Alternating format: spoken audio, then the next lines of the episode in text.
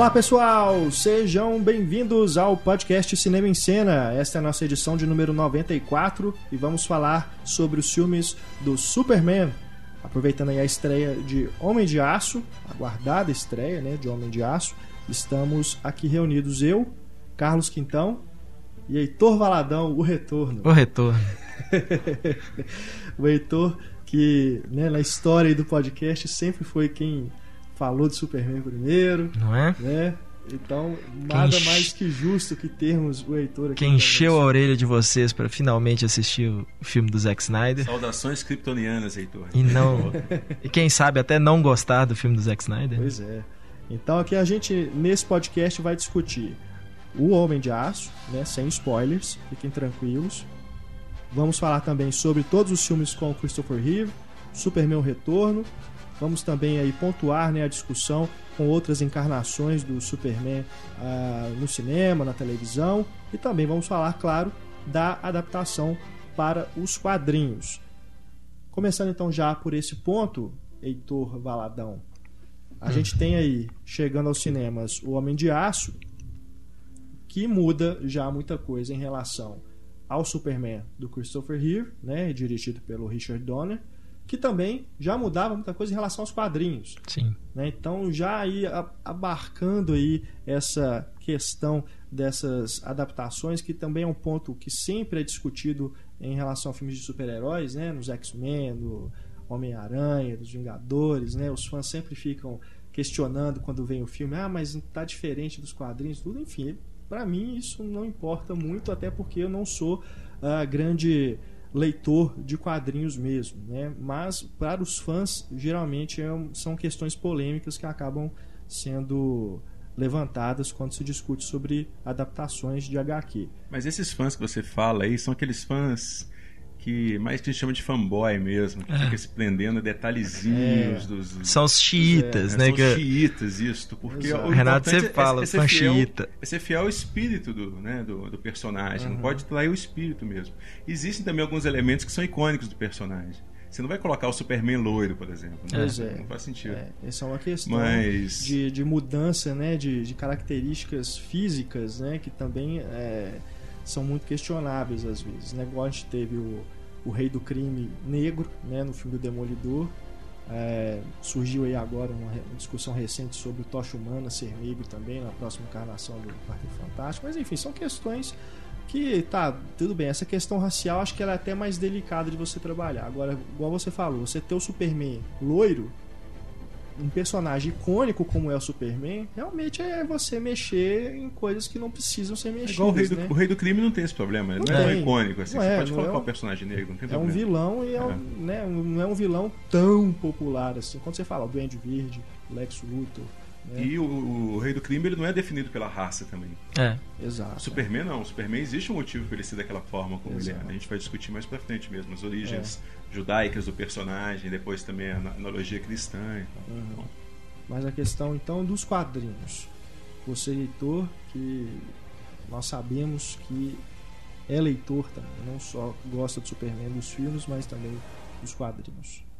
Tá, é, no filme de 78 já, já tem algumas coisas assim que, que ele vai mudando, né, assim, em relação ao, aos quadrinhos.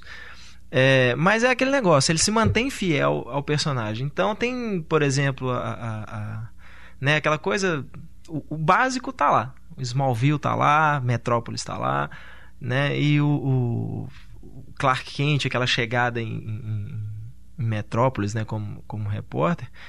E é um pouco aquele caso até do, do, do quadrinho. É uma das coisas que é muito interessante nessa parte de cinema e quadrinhos é que muitas vezes os quadrinhos começam a se adaptar ao que está fazendo mais sucesso.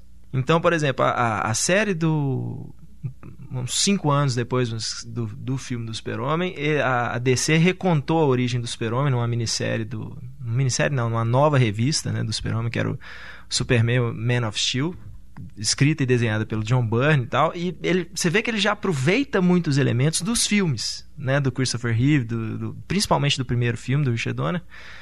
Porque até aquela época, o Lex Luthor, ele, era, ele não era um, um, um, um vamos dizer assim, o Lex, aquele Lex Luthor do filme é um já é bem essa, essa. Ele já é bem mais parecido com, com É uma com o Lex Luthor que a né? gente vê O- hoje. o- é, o ele tá no meio do caminho. Era um cientista. Porque o Exatamente. mal, coisa, queria né, dominar o mundo, Isso. aquelas coisas. Queria Mais- destruir mais o super-homem a qualquer mais custo. dos vilões do James Bond. É, uma coisa bem mais, mais E o Richard Donner já, estereotipada. já começou aquela transição. Assim, ele já é um, ainda continua sendo um vilão, um bandido e tudo É. mais, mas já tem assim, interesses econômicos por É. trás. O Exatamente. John Byrne não, vai colocar como mega É, empresário. é, mesmo. isso que eu acho a grande sacada do John Byrne. Transforma o Lex Luthor né, é, é, num mega empresário mesmo, assim, de nível mundial, né? E se torna presidente dos Estados Unidos É mesmo. ponto. Então. Uma fase muito ruim, aliás. uma história ridícula. Agora, tem nos quadrinhos também esse humor que o Jane Hackman dá pro Lex Luthor? Não, eu O acho. Richard Donner Pós, pós John Byrne, não. Ele é um personagem mais sério. Até pré também, assim. O Lex Luthor. o- o- o- os quadrinhos na, na, na Silver Age, né? Que o pessoal fala, Silver Age of Comics. Ela era muito cômica, né? Mas é, assim. um, é um cômico mais involuntário, né? Do- Em cima do ridículo mesmo, das É. situações e tudo. Mas então. Tanto a- surge o Mix-a-Plick nessa época. Nossa, nem fala. Aqueles Batmite lá, né? que é É. aquele, aquele companheirinho do Batman lá, que é um tipo um duendezinho também, uma coisa. Depois tem Super Gêmeos. É, e, é, não, e teve o próprio Super-Homem, teve, né, o- essa época que aparece o Krypto mesmo como um cachorro super poderoso, o, tinha, o, tinha um cavalo, Tinha um cavalo, tinha um né? macaco, Que isso. né, teve um... Os americanos têm obsessão com macacos. É, Eles adoram colocar macaco. Uma história na, né, um macaco na história. Mesmo quando não podem, colocam É. também. assim. Era o, o. Bipo the Super Monkey. E tinha. E o que eu tava lendo uma entrevista com o David Goyer outro dia, ele falando dessas coisas. Ele fazia questão de mostrar pra todo mundo no, no set de filmagens do, do Homem de Aço. Ele mostrava es- essas coisas, assim, né, essas palhaçadas do Silver Age. E aí. E ele dizia que ia ter no filme novo. O pessoal ficava. É, ele pra brincou, assim. ele fala que- Russell Crowe. Russell Crowe, ele, exatamente. Ele, sério. Que ele falou assim: é- é- essa cena agora é né? a cena do Bipo, você com o Bipo do Super Monkey. Aí O Russell Crowe olhou pra ele assim com a cara tal, já meio pensando, ele falou, já tava pensando em ligar pro agente dele e falar que ele tava indo embora. Aí ele falou, você tá falando sério? Aí ele começou a rir, falou- xingou ele lá tal. Não, e teve uma, uma das primeiras adaptações que o Superman teve também foi do. Acho que era o Super Puppet que chamava, que ele era só cachorros. Tipo, Tinha. Nossa, Eram seres sério? humanos vestidos Era de cachorros. com- Tinha um... Era um desenho animado. Não, não era desenho animado, não, era live Não? action. Mas tinha isso num desenho animado. Sério? Não, tô- ele era, todos os personagens eram cachorros. O Lois Lane, o Perry, o, todo, o Superman Que também, isso, o Clark Meu Kent. Deus do céu. Tem um episódio deste no, num dos- do Blu-ray do- dessa coleção nova que lançou de Superman. E eles recuperam isso aí. Caramba. Então, tô- teve- tô só confundindo já com essa mesmo. fase. Não, não, não. é É, pois é, estou só confundindo com o Crypto Teve mesmo. um desenho animado do Superboy que tinha o Crypto também. E teve um Tinha. desenho do Crypto do- também, né? Pois é. Enfim. É, eu lembro do desenho animado. É. Que tinha Não, o mas assistam, isso é e ridículo. assim. É, Se você tinha- achar isso, não coloca como extra. Tinha Dá uma série de TV do. Superboy, né? Tinha. Que, por- que, que até foi isso. Na- é. Nos quadrinhos, o, existiu aquela coisa, o Lex Luthor e o, e o Clark Kent serem amigos, né, na adolescência, aquelas coisas que é uma coisa que o Smallville usou. É. E depois, nessa reformulação do John Byrne e no filme do Richard Donner, ele ignora isso completamente. Os dois É. vão se conhecer só em Metrópolis, né? E o, o, o, o, o Super-Homem é, é, chega. Isso é uma coisa muito legal. Ele chega tirando o reinado do Lex Luthor, né? O Lex Luthor é o, é o maioral da cidade. É ele que manda na cidade e de repente chega um cara que Chama faz tudo do que o, Super- que o Lex Luthor não pode fazer, né? E, e o Lex Luthor é tipo o Pablo, assim. Ele não, não, não consegue lidar com a, com a concorrência. Com a concorrência. Você acha o maioral e chega alguém que supera ele, ele fica irritado. É, tipo, não, não é questão assim, eu, eu tenho que ser melhor que esse cara. Eu tenho que me livrar desse cara, né? Não é assim, eu não vou fazer coisas que, que eu chame a atenção pra mim de novo, não. Eu tenho que tirar esse cara É da o dono figura da aqui. bola. É o dono da bola. É. Que é engraçado porque o Lex Luthor do Kevin Spacey no Superman Retorno ele já muda o tom totalmente do Lex Luthor do Jenny Hackman. Ainda tem um pouco do humor, mas é um humor negro que não vejo que está presente nos filmes do Donner e do Lester. né, É, a gente vai caso. falar do, do Superman Retorno, mas é engraçado, todo mundo fala que é uma continuação direta dos filmes do Donner. É. Eu acho muito diferente. Eu acho que É muito tem muito diferente. Acho que, inclusive, a tentativa do Brian Singer de torná-lo tão. é, fazer tanta homenagem, torná-lo tão ligado ao Superman original, é que prejudica muito o filme. Porque, primeiro, aparece um monte de buraco no roteiro, um monte de coisas que ficam inexplicável. É tipo, sentido. passaram só cinco anos. Como assim, né? A tecnologia evoluiu em cinco anos para, né? Tudo bem, você tem a licença poética e tal, mas, mas você vê o tom do filme, o tom, sentido. o ritmo do filme é diferente dos é filmes do Donner. É. Não tem, tem aquelas essa... coisas, por exemplo, a cena eu falei do Lex Luthor. Eles chegam na mansão lá, depois voltam na mansão que ele estava com a velhinha lá, né? Que ele era um gigolô. Aí tinha dois cachorrinhos. Um cachorrinho comeu o outro. Sabe? É, é, tipo uma piada assim, de humor negro que, sabe, não tem nos outros filmes, né? Esse tipo de coisa. Outras coisas também, outras falas dele também. A própria feição, a própria expressão do Kevin Spacey é muito diferente do Lex Luthor do Jane. Eu acho que o, Lex, o Lex Luthor do Kevin Spacey é mais próximo do Lex Luthor que tinha nos quadrinhos antes do filme do Donner. Entendi. Aquele cientista malvado que usava é. os uniformes estranhos. Não sei se é. você lembra, é. ele usava uma bota lembro, junto com lembro. um casaco, uma roupa bem assim. casaco, é. Eu lembro Ele é bem mais próximo daquele desenho. tipo de, de, de, Lex Luthor que tinha antes. Lex Luthor ah, cientista malvado, conquistar o mundo e tudo. E a própria careca, né? Porque o do Lex Luthor, do Johnny Hackman, acho que só no segundo filme, na cadeia, que ele aparece careca. Não, no, no não é no final do primeiro filme. É, ele tira a peruca. Ah, é mesmo, é verdade. Mas, enfim. Mas ele usa peru teórica, a peruca, né? Entre aspas aí, porque é o cabelo de Gene Hackman mesmo.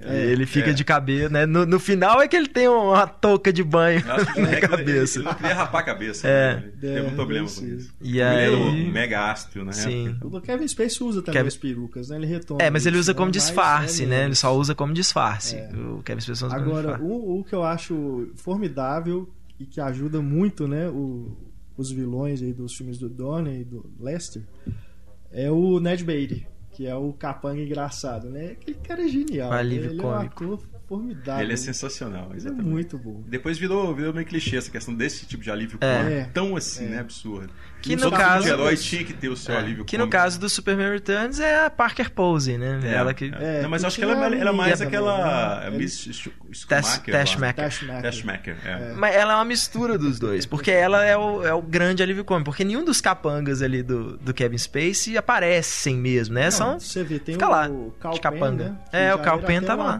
Que deveria ser papel, até. Né? Quando ele fez o Superman Returns, já era até um. um Sim. Pouco já é, já, ele já tinha feito o Harold de Kumar lá, é. né? Já tinha começado ele não tem essa uma série. o filme inteiro. Ele é o capanga mudo, é. igual os outros. Né? Parece tá que todas as cenas dele devem ter sido muito sem graça. Eles resolveram cortar assim. É. Não justifica Sim. mesmo ele estar tá ali no filme. Não justifica, não. Agora, falando de, de fidelidade aos quadrinhos, o, o, curioso é que o Superman novo, o Homem de Aço, é bem mais fiel a esses quadrinhos né, clássicos mesmo, na, na, descrição de Krypton e tudo, do que o filme do Donner.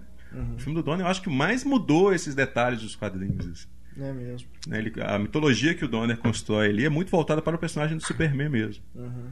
Já essa do Homem de Aço, acho que já abre mais caminho para a participação de outros personagens da DC Comics. Entendi. A mitologia do, do, do Donner ali em Krypton é muito vou colocar é entre é aspas, adulta, assim, né? Sim. Muito maduro, é uma, ficção científica madura mesmo, aquela sociedade fria, né? Tudo é parece gelo, aquilo. cristal, aquela coisa. Porque é, é uma tecnologia tão absurda, tão diferente da é. nossa, a gente não consegue conceber aquela tecnologia. Isso para é. mim é uma tecnologia alien de verdade. Uhum. Eu tenho um problema de você é colocar uma tecnologia alien que na verdade é uma versão da nossa é. com os gadgets mais aprimorados, que essa versão do Homem de Aço faz isso, né? Uhum. Tenta fazer uma tecnologia mais pé no chão, é. mas pé no chão tem hack. A tecnologia alien mesmo está muito além da nossa imaginação. A gente não consegue conceber como que um bastão de cristal pode ter tanto poder igual Exatamente. É. Que é... Eu acho aquilo sensacional. Aquilo para mim é uma descrição de, de, uma sociedade alien muito avançada. Até aqueles figurinos extremamente Isso. brancos, né? fosforescentes né? até. Não, a, a, a, a, própria nave dele, né? Aquela é, coisa de cristal que ele só enfia um cristalzinho na nave e a é. nave liga, né? É. E a nave na verdade é uma manjedora, né? É. Porque aí já tem a gente já, já faz o link com a com as conexões bíblicas do personagem, tanto com uhum. Moisés e Jesus. Uhum. Eu acho que aquele o visual de Krypton nos filmes do Donner se aproxima mais daquela concepção do céu, segundo né, uhum. a concepção judaico-cristã mesmo. Assim, o céu é um lugar todo branco, todo iluminado, anjos, né? é. aquela, aquele cabelo branco do Marlon Brando, como se fosse é. Deus mesmo. Ah, e Marlon Brando, e você né? coloca Marlon Brando pós Marlon Brando. o último o Tango em Paris, o Marlon Brando pós o Poderoso Chefão, ele era um Deus mesmo. É. Então acho que tem essa ideia mesmo, assim, olha, isso aqui é uma coisa quase divina, você tá vendo? Que é um... Testemunhando o nascimento de um anjo, né, é. dos anjos. Que é uma... Essa parte da tecnologia, principalmente, é a parte que eu... Eu entendo, assim, o que, que o, filme do Brian Singer não emplacou, mas é a coisa que me deixa triste dele não ter tido a oportunidade de continuar a a história dele. Porque o tempo todo a gente fica vendo aquela coisa assim de. de né, dos cristais lá e faz aquela ilha e tal. E o povo fala assim, pô, aquela ilha lá, trem horroroso, né? Não tem nada, não sei o que. Eu falei, peraí, ele usou um cristal. Nós acabou de fazer a ilha também. É, é que ele fala assim, todos aqueles outros cristais que ele ia construir o, o, país dele ali, né? Que é território dele. E aí o super-homem joga ela no espaço. O, mais uma cena, e é aí que eu acho que talvez a cagada, uma das cagadas que o Brian Singer fez no filme, foi ter cortado a cena onde o Perry White é, é ah, é. fala com a Lois Lane, tá, um negócio, uma cena excluída, falando isso. Aquele negócio, aquela ilha lá que ele jogou, ela ainda tá crescendo né? E você fala assim, pô. Pode virar um novo. Vai virar um novo é. planeta aquilo ali, né? Assim, era, poderia ter pelo menos deixado alguma coisa para as pessoas que não não estavam curtindo muito o filme pensar assim, pô, mas a continuação, pensa, pode ser massa, né? Vai abrir aí é. uma. E durante uma muito porta. tempo, inclusive, falou-se nessa continuação, né? Eu lembro é... do dizendo que o segundo filme ia ser a ira de A ira de Khan dele, é. pois é. Ele chegou a desenvolver, né? É, e acabou Mas infelizmente é porque é, nenhum estúdio vai admitir que o filme dela é um, que o filme dele é um fracasso. Né? O Lanterna Verde estava lá minguando nas bilheterias, tal. os caras, não, claro que nós vamos fazer uma continuação. Não, nós estamos satisfeitos com os resultados, tal, não sei o que. E aí, na hora que o filme sai, que já saiu em DVD, já saiu em Blu-ray e tal, aí os caras, né, assim, bem quietinho ali, fala que continuação de Lanterna Verde, tá doido, né? É. Esse projeto já não existe mais. O problema não é que o filme acaba. rendeu menos do que esperava, o problema é que as pessoas não gostaram do filme. Exatamente, porque o filme rendeu isso, 400 né? milhões, mais ou menos. É igual é um... o Hulk do Ang Lee, a maioria é. não, não gostou do filme, o filme rendeu bem até. É. Agora, não, para um filme do Hulk, um filme do Hulk. Não, considerando é. a inflação, sem a, com o reajuste da inflação, o filme do Ang Lee rendeu mais do que esse último, do Incrível Hulk. É. Né? Assim, Agora, quase diferente anos do, depois. desse Hulk do Ang Lee, que eu gosto sempre. Eu, eu amo esse filme do Hulk. Né? O, esse do Brian Singer, eu não consigo gostar mais. Eu lembro que no cinema, na segunda vez que eu vi, eu falei assim: não, é bacana, beleza, tá, beleza. Quando eu vi, revi em DVD, eu falei assim, não, já Cara, caiu. Eu, eu gosto cada Agora, vez mais. Eu, eu também. Eu gosto mais do que eu gostaria de admitir. Eu, gosto cada Mas vez a mais. cada revisão Sério? eu consigo enxergar o filme do Brian Singer como só ele. Eu, eu, eu te, é corto tipo... todo o resto. E eu falo assim, o filme, consigo, o filme funciona. Essa história, eu fico a coisa que me deixa puto é quando o fã de quadrinho vem falar, ah, trem do super bebê. Eu falei, não, isso aí nem bicho, é o que me incomoda. Não, tem uma linha eu falei, tem uma coisa mais óbvia do que isso, que o filho do cara tenha. Comics que chama Ellsworth, né? Ellsworth. Que é, aqui no Brasil, o que é? Túnel do Tempo? É, Túnel assim. do Tempo. Que pega histórias assim, é, contextos inusitados para determinados personagens. É o exemplo, What If da Marvel, é, né? A Marvel o tem o. O que aconteceria se? Por exemplo. Essa aqui tem uma, uma saga que é do negócio do prego.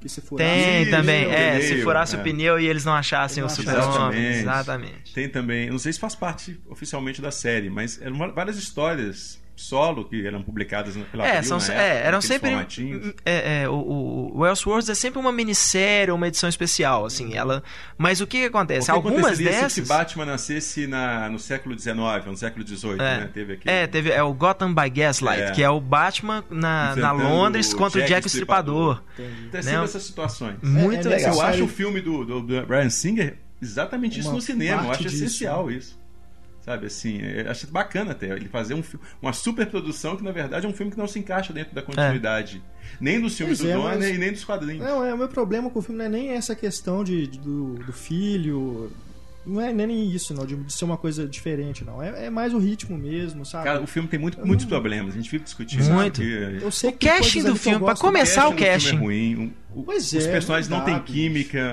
a Lois Lane com o Clark. É, você não entende é. o amor dos dois. Exato, você está acostumado a ver a Margot Kidder com o Christopher, Christopher Reeve, né? E o próprio Gene Hackman também. Você vê que ali é um elenco que funciona.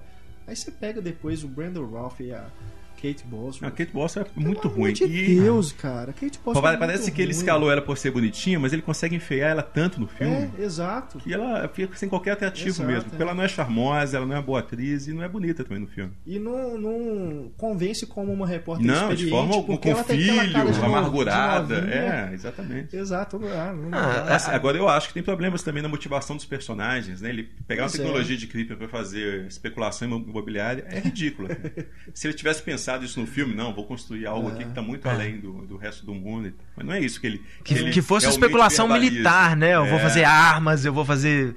Né, vou, vou tá criar uma potência militar. Com o Quintal Outro Dia. Na época as pessoas estavam falando, não, mas o Brandon Routh é igualzinho o Christopher Reeve. Absolutamente Não tem nada, a ver. cara. Não tem nada Ele ver. tem uma. uma um- botaram aquela lente de contato esquisita. É, não, aquela É, lente é é muito feio. É muita coisa que me tira do filme. Eu não consigo, É, cara. tem muitos sabe? problemas e eu não sei porquê, mas eu continuo gostando do filme. É. Porque eu, eu gosto dessa ideia de um universo Entendi. à parte. É. Olha, eu tô vendo um histórico do super-homem que não tem necessariamente feito para ganhar continuação nem nada. É feito à parte mesmo. É, um, é um- como se fosse um alien dentro da, da própria saga do super-homem nos quadrinhos, no cinema. Engraçado que nesse é sentido. completamente à parte. E é um filme, agora, muito bem filmado, eu acho. Acho muito elegante. Apesar de a gente. De, o Brian Singer ele sabe filmar, mas ele não sabe o que filmar. Eu acho que as escolhas cênicas dele, de figurino, sempre de mau gosto. É, não, mas é, ele exato. filma de assim, uniforme. É, o uniforme é o pior. O uniforme do super-homem é o S pior. cinto e S Não, tem peito. vários S's. A roupa é toda de S, é. S's. É mesmo, é. Tem, Não, é, não dá. debaixo da bota tem S, é sempre é ridículo. A própria aquilo. cor da capa, né? Um vermelho mais murcho, assim, não é aquele vermelho. É sem. Aquele, que, que, cor. a gente Sem tá falando vida, no, né? Star Trek, né? Que o pessoal tem medo da cor hoje. em É. dia. Tem medo dessa cor vibrante. Então, Não, as cenas noturnas, cara, a hora que ele tá voando com a Lois Lane, parece que o filme tem uma cor só, é tudo É. marrom. E aquele filme Não também sei se é sofreu. problema de- é, digital, Não, ele foi uma super, é, a primeira superprodução feita com a câmera Genesis. É. É, E eles ainda estavam experimentando com isso. Uhum. Você vê no- nos extras do, das entrevistas com o Brian Singer e com o Newton Thomas Seigel. Que é um- Acho que é foi o primeiro filme dele com câmera É, digital. não, né? E ele, assim, a intenção dele no filme era fazer algo mais próximo do Technicolor da década de, de 40 e Caramba. 50. Ele fala escolhi o digital porque eu conseguia recuperar essas cores. Aham. Mas você vê que alguma coisa não funcionou. Não porque é. perde essas cores mesmo. E o filme parece que depois que eles fizeram, eles não ficaram satisfeitos com a textura do filme, ficou muito digital. Eles aplicaram uma textura fake em cima para simular o grão, né? Pra simular a granulação de cinema. E ficou pior ainda. Então, assim, é um filme cheio de escolhas ruins. Eles experimentaram e não funcionaram. uhum. Mas ainda assim eu gosto do filme, acho que tem um charme no filme, acho que tem uma coisa interessante, no uso da música, no uso dos É. enquadramentos, movimentos de câmera. Aham. Não, é, pra mim não é um filme ruim de forma alguma, mas, sabe, aquela coisa que deixa, fica no meio do caminho se você não consegue, sabe? É porque todo filme, Tá. que- um filme de um, personagem desse, a gente espera que vai ser um, um game changer, assim, né? Que você vai falar, putz, grila, isso é genial. E nunca é, né, Não, cara? mas como o Superman, o retro- o Superman original, o filme foi É, na como- minha vida. assim, é, foi, com certeza. eu- quando eu vi aquele filme, eu falei, gente, eu tô vendo uma coisa. Exato. Mas é, Eu é- é- é suspeito. Mas é, é- é suspeito porque tem o sabor de infância nessa aí. Não tem, jeito. certeza, Sabe? Até hoje eu, eu assisto. Eu, eu não, eu não eu, eu falo, eu não consigo. é, é, eu não conseguiria fazer uma crítica do, do, do. Superman do negócio racionalmente falando, assim, friamente falando. Eu não consigo. Não É, seria aquilo que justo. Eu falei outro dia, que tem filmes que se aproximam de outro tipo É. de, de emoção que É. você, como crítico, tentar racionalizar aquilo só perde um pouco a experiência. Exatamente. Eu não, eu não conseguiria ser né, imparcial aí, não é bem a palavra. Porque não tem jeito, cara. Hoje eu não sei se o, o que eu, o que me emociona no filme, se é simplesmente por ser muito bonito, muito bem feito, ou se é porque eu me lembro de eu assistindo o filme pela primeira vez aos 5, 6 anos de idade. Né? Aquelas cenas em Smallville todas são belíssimas, sabe? Não, não, não se faz primeira hora do filme, acho mais perfeito. isso. A sabe? hora que ele que a mãe dele vai lá no campo de trigo, né? E ele vai atrás dela. É, que a é câmera, lindo. o, Donner desce a câmera assim naquele campo. Parece aquela coisa de daqueles westerns clássicos, sabe? Aquela Com certeza. Saiu uma, genial, uma, uma lista na internet há pouco, eu até coloquei, é aquilo? acho que eu Muito cheguei a bonito. retweetar isso, dos diretores de fotografia que fizeram diferença na ficção Sim. científica. E entre eles está o Jeffrey Unsworth, que fez É. a fotografia desse filme, e fotografou as cenas que o Donner filmou pro segundo filme. Uhum. Pô, o cara é impressionante como que ele filmava, velho. É. Nossa, que legal. É, a, É, é mítico aquilo, né? Exato. Como se a construção Ah, e a, de- de e a- uma- a construção da né? cena, dos diálogos, assim, né? Da- Ele tá lá, o Clark tá lá sozinho no campo e a mãe chega, assim. Já é ele falando que ele tem que ir embora, sabe assim? Não tem um- uma. Não é uma coisinha igual o Brian Singer faz, que é na sala de casa ali, um- uma conversa e tal. É uma coisa icônica mesmo, assim, uma coisa épica, né? O cara já. E a mãe não discute em nada, né? Ela só abraça ele, assim e tal. E, e o filme respira, né? Pra mostrar os dois O se filme abraçando. respira, é algo um que negócio faz falta no, no novo filme. No aliás, novo faz Falta, filme. faz falta no cinema moderno, né, de ação. Eu fiquei decepcionadíssimo, eu lendo essa mesma entrevista com o David Goyer e o Zack Snyder, falando que tem muito pouca cena excluída. Falei, putz, grilo, tudo que o filme precisava era de uma meia dúzia de cena excluída, assim. Que fizesse Sem o filme ação, né? sem ação, sabe? Interação dele com os É. pais, uma coisa, coisas pequenas mesmo. Uhum. Mas parece que as coisas que eles excluíram, por exemplo, tem uma cena dele. Ainda bem que excluíram. Dele que é bebê, dele bebê e eles Quebrando levando ele no né? médico. ridículo. É, é uma coisa meio. É, Nem funciona mais, é clichê do clichê. exatamente. É. Agora, a própria chegada em Krypton, né?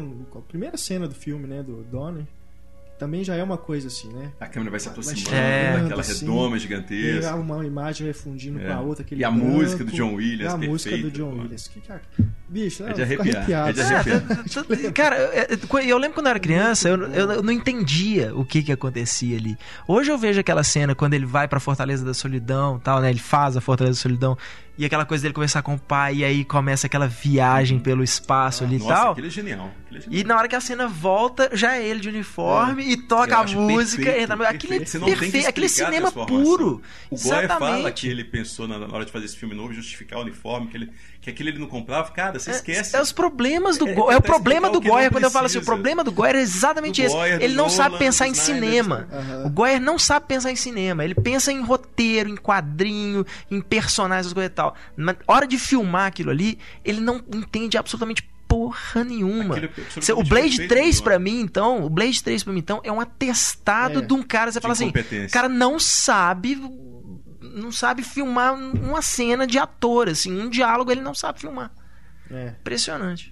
E essa, essa cena que você fala. contexto, né? Essa cena É. que você lembrou Só do, do. Donner, a gente voltando nessa questão da analogia bíblica mesmo, né? Aquele, o que acontecia naquele início, que era, é completamente fascinante pra gente enquanto criança, e permanece hoje exatamente por isso. Porque o que, que a gente está vendo ali é a queda do Lúcifer, né?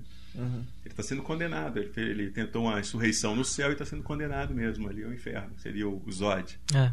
Depois ele até fala que ele é God. Isso é legal que faz essa, essa brincadeira. Porque Lúcifer queria ser Deus. Né? Aham. É.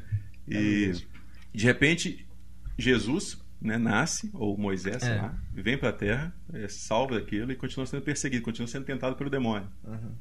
E essa sequência, para mim, é é aquela corresponde seria na, na Bíblia aquele, aquele período que Jesus passa no deserto. Que ele sofre as tentações do demônio, ele se encontra com Deus e volta-se exatamente o Jesus da forma como a gente conhece, né? o, Uhum. o Messias. Uhum. Uhum. Ali ele se transforma no Superman também. É, É. seria bem pra esse lado mesmo. Eu acho muito legal no filme novo a forma também como eles brincam com essa noção, né? De, dele ser O, o filme do, do Brian Singer também faz isso, né? Brinca com isso. Também, Eu acho que é. cada filme É. contribui um pouco com esse negócio. Não dá pra se desvincular a ideia do Superman da história de Jesus, por exemplo. Não tem É. como, tá muito É. interligado naquilo. Mas é engraçado que o, o novo filme, Homem de Aço, eu achei ele muito mais ficção científica do que aventura. Pra mim, o Superman do Donner é muito mais aventura, com elementos de ficção científica. Inclusive, até essa questão dele ser visto como um deus, eu acho que isso é, é mais forte no filme do Donner. Ele é realmente aquela criatura Uhum. que as pessoas, sabe... Acreditam, né? É, e admiram e tem aquele maravilhamento. O que, que é esse cara? Esse, né? Ele é realmente um deus. No filme do Zack Snyder, eu já acho que é mais essa questão. Ele é um alien. O filme do Zack? Snyder é, é- é mais Homem-Aranha. O filme do Zack Snyder é um pouquinho mais Marvel do que o povo da DC.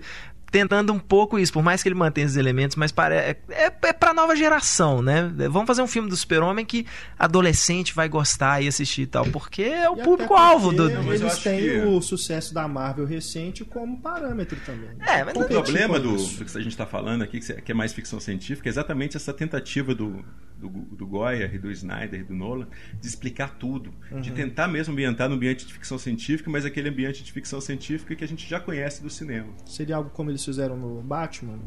Explica É, tudo, exatamente, tudo é- tentar explicar tudo também. tem também. Vamos fazer o, Certo. o- o Batman, né? Batman no mundo real, né? Que o, o Nolan queria era essa coisa assim. E se realmente existisse um Batman? E o Né? Não vamos fazer palhaçada. É aquele ambiente de ficção científica que a gente está falando que, é, que não se explica. Então é quase É. mágico, parece magia aquilo que eles fazem. Por isso que se aproxima mais dessa concepção de céu que a gente tem. Uhum. A gente não tem como colocar o Krypton do novo filme como se fosse céu. Não tem, não tem É. nada de céu. É. né? Verdade. Tá mais para inferno, aquelas cores vermelhas. Com certeza, douradas, meio né? desértico, É, assim, né? esquisito. Você, pô, como- Aqueles como- como que as monstros, pessoas os conseguem morar dragões, naquele aquelas local, coisas, né? É inóspito. Mas, Mas acho que a ideia sou- do Donner é criar um, um- uma, uma Uhum. história mítica. Ele não quer explicar É. essas coisas. Com certeza. E Foi não ele- precisa, porque exatamente por isso. É uma tecnologia tão avançada que não precisa ser explicada pra gente. A gente não tem capacidade ainda de aprender. É ele e o Mankiewicz, né? Que é o Isso. É. Tom Joseph. Tom, Tom Mankiewicz. Mankiewicz. Isso, eu achei que era Joseph. Que salvaram do roteiro do Maripuso, né? Que falavam que tinha 600 páginas, pro, seria o primeiro e o segundo filme, e o Richard Donner falava que era uma atrocidade, assim, que... Falava, bicho, aquele fala filme... Fala que, é que o- ele fala que se o filme tivesse sido feito, que ia acabar com, É. com o super-homem. Não, mas depois, não vou ocupar só ele não, porque também teve o David e Leslie Teve, Newman também, que é. reescreveram o roteiro, mas os, os Salkind queriam fazer uma comédia. Sim. Ia ter o Eles Kojak, não era, é, no filme? isso. Era ser um, aquele humor que predomina nas cenas do Lex Luthor lá e do Ned Bailey lá. Seria o filme todo. Que É o- é Kojak ou o depois a gente Bareta? vendo nos filmes lembro, acho né? Bareta. Era um dos dois, é o que fala. uh, Chamava os outros de Baby. É. Tinha, ele tinha um jargãozinho É assim que ele ia falar. É o Teles Savalas, que é, e ele ia usar esse jargão dele, Foi assim. o que deu a briga toda com o Donner, né? É, e o Donner queria fazer essa coisa mais É. épica, mais séria. Na verdade, a briga com o Donner, não, não só isso, né? Mas é porque foi uma produção longa, uma produção cara, e os Salkind estavam sem grana e precisavam lançar o filme, né, do jeito que fosse. E o Donner tava trabalhando, né? Assim, o, o Donner não, que, não queria comprometer, por mais. Isso eu acho legal, né? O, era um, o Donner sempre foi um diretor comercial, assim, sempre foi um cara que trabalha para estúdio e tal. não- ele não tinha essas coisas de, de tentar ser um. um- de fazer filmes de Mas ele é um arte. profissional, ele quer fazer a Mas ele era um possível. é um profissional impressionante, do, do tipo que não existe mais hoje, né? É que não é uma questão de ser uma diva nem nada, era o cara que te vai falar, pô, não é Ele assim, porque a a minha o visão nem nada. Né? Não é pra- pra- quando o Donner fala, não parece ser uma coisa assim que era a minha visão disso aqui. É profissional mesmo. É, Porque isso é uma bosta. Se eu entregasse de- do jeito que eles queriam, ia sair uma bosta.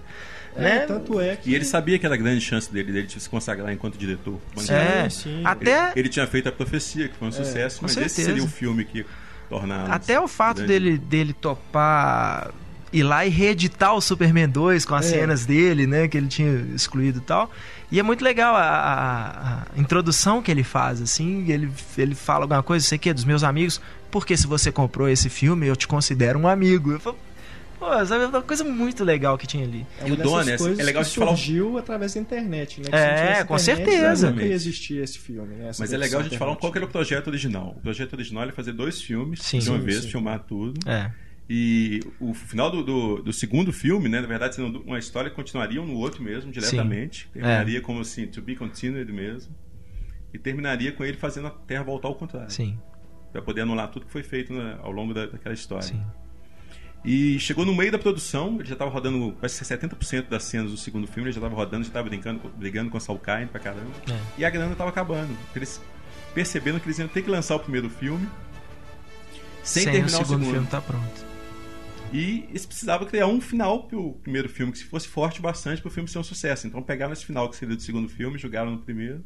Ah, então o É. negócio da Terra girando ia ser o final do Ia ser o final do filme. segundo filme. É. Ah, Tanto tá. que eh, o filme do. Esse, esse Superman 2, The Donner's Cut lá, ele, na verdade, ele, ele começa com o final do primeiro, né? Com o que seria o final que ele tinha visto pro primeiro. Que era simplesmente o negócio dos mísseis e tal. mísseis. E o míssil, o Um dos jogava o míssil que- na- que no ele joga espaço. no espaço que liberta Libertaria os ódios dos outros. os ódios outros. É, que porque- no, no segundo filme é aquele da É a a bomba bomba, que tá na na, Torre Eiffel. Eiffel. Na É. Torre Eiffel, no elevador.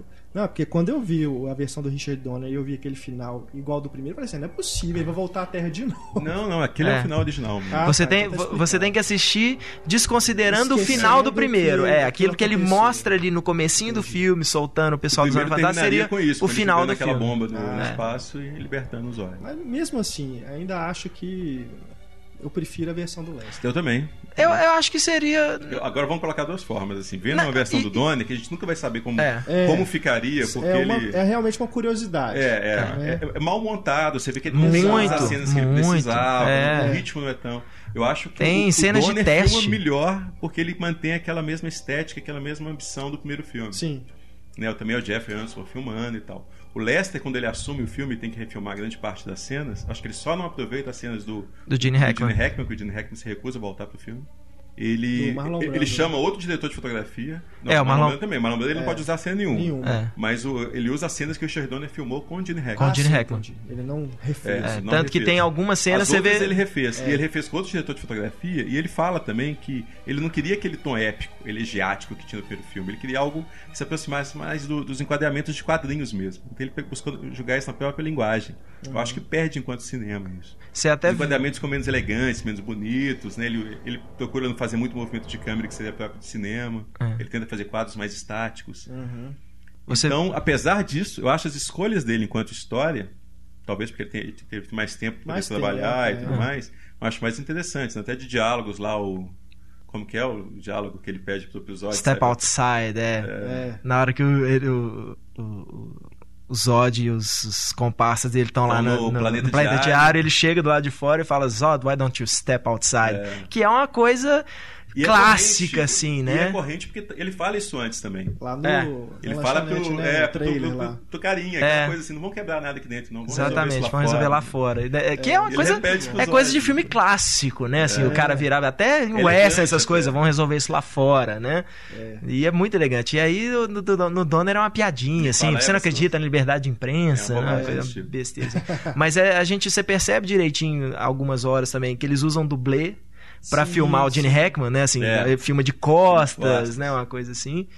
Mas, olha, eu acho que pro final das contas foi a melhor coisa que podia ter acontecido pro Richard Donner.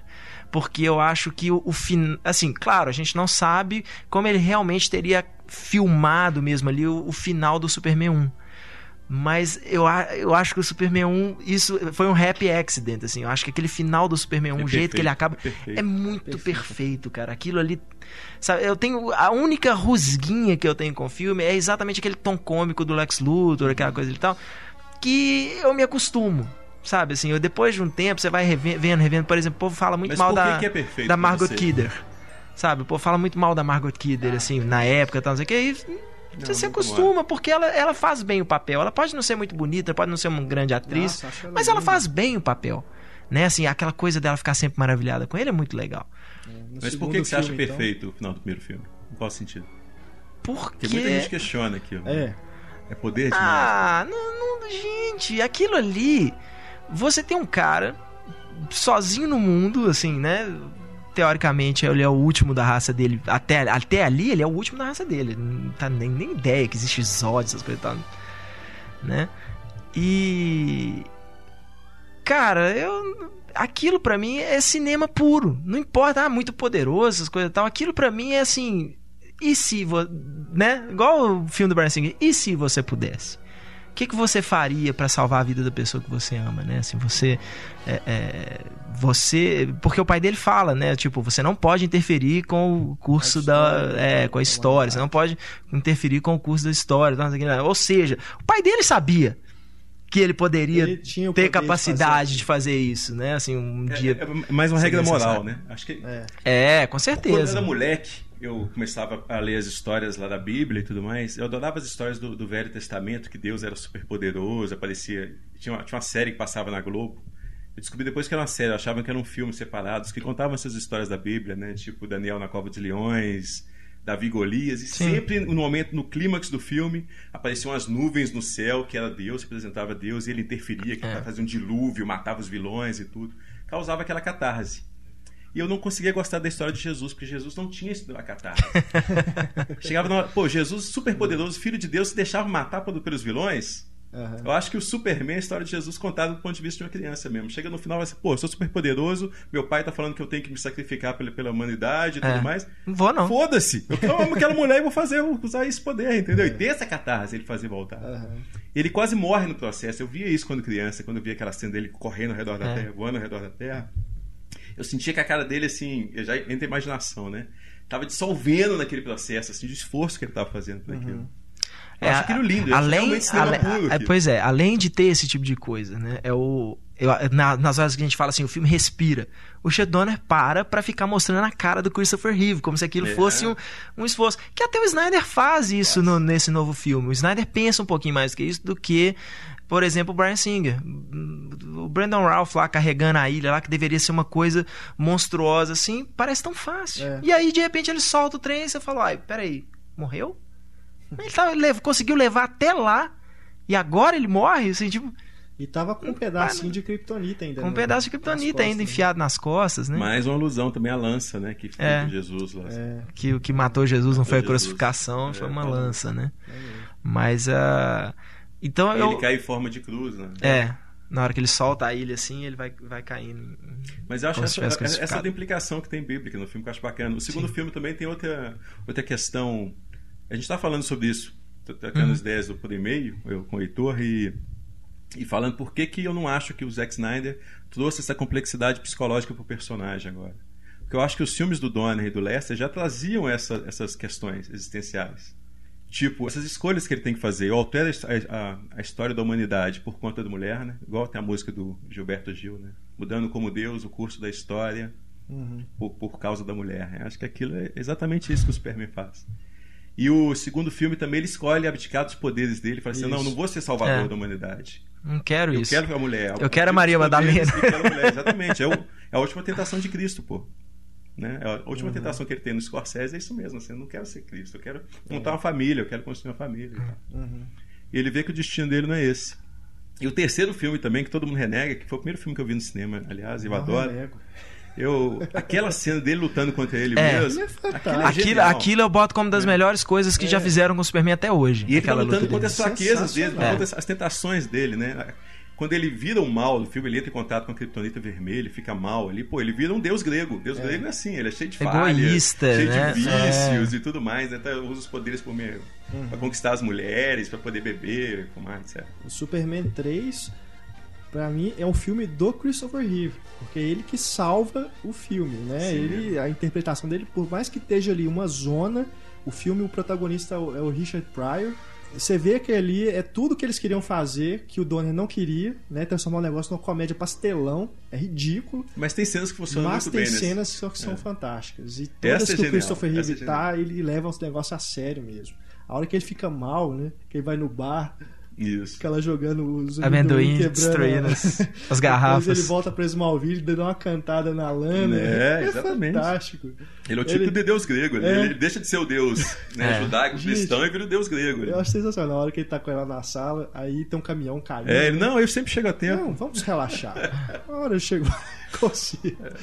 O Torre de É é uma bobagem, mas é engraçado. Né? E eu sou fã da Neta O'Toole. Não tem jeito, eu acho que a mulher é linda, cara. Ela depois seria a mãe do Superman. Foi né, a mãe dele no É, Smallville. é. Mas é porque quem assistiu a marca da Pantera, sabe? Por mais que tenha Natasha, Ah, Natasha eu Kinski, não, mas. consigo, eu não consigo olhar pra outra mulher em a marca da Não, tudo bem, mas, mas surpreende é porque a- na marca da Pantera tem aquela nudez gratuita dos anos 80, assim, que é completamente Normal. natural. É, Normal. Normal. né? Você não fica. Tipo, Hoje ó, não este isso. filme vai ter nudez aqui. Não, as, pessoas, as mulheres apareciam nuas, assim. Eu, eu fiquei horrorizado outro dia, naquele.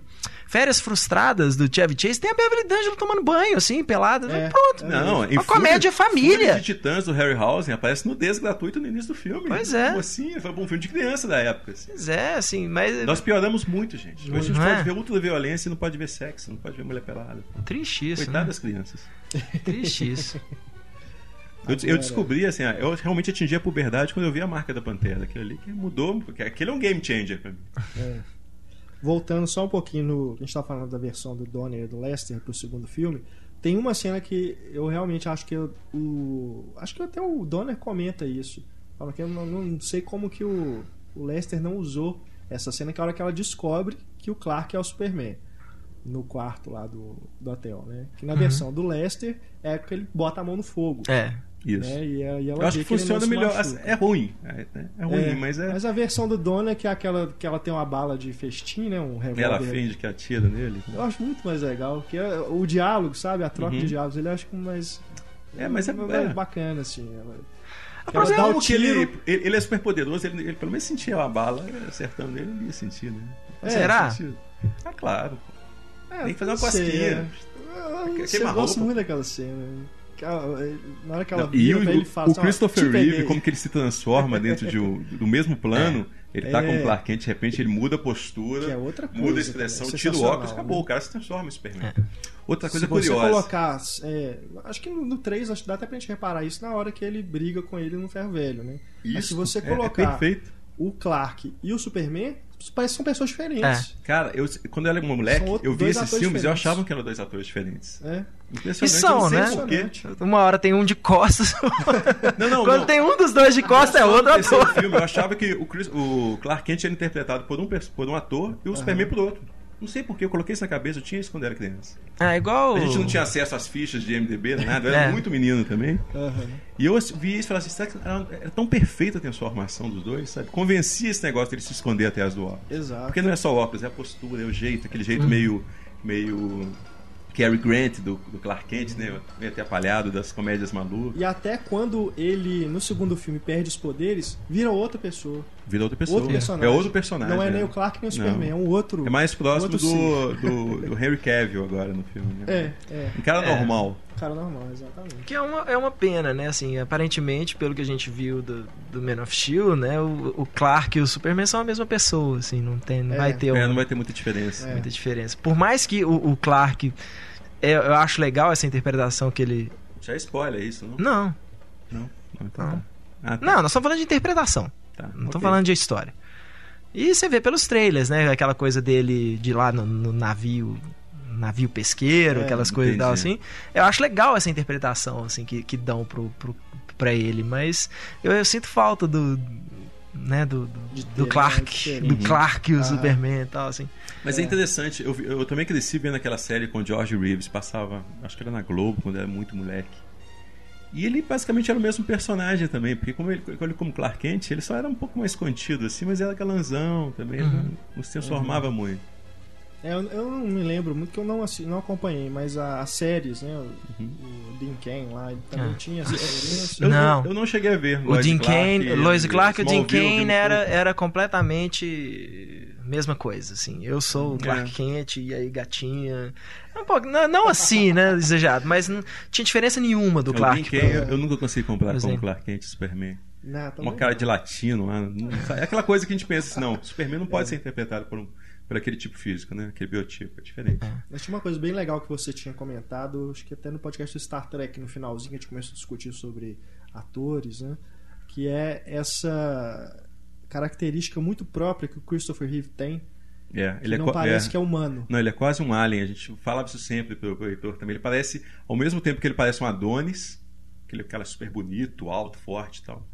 Ele parece alien também. Ele tem um formato de nariz É. estranho. Depende da do ângulo que você olha pra ele. Ele não é, não parece desse planeta. Você não consegue colocar assim, ah, ele é um americano, ele é um europeu. Você não consegue criar né, essa, Uhum. essa associação com determinado biotipo.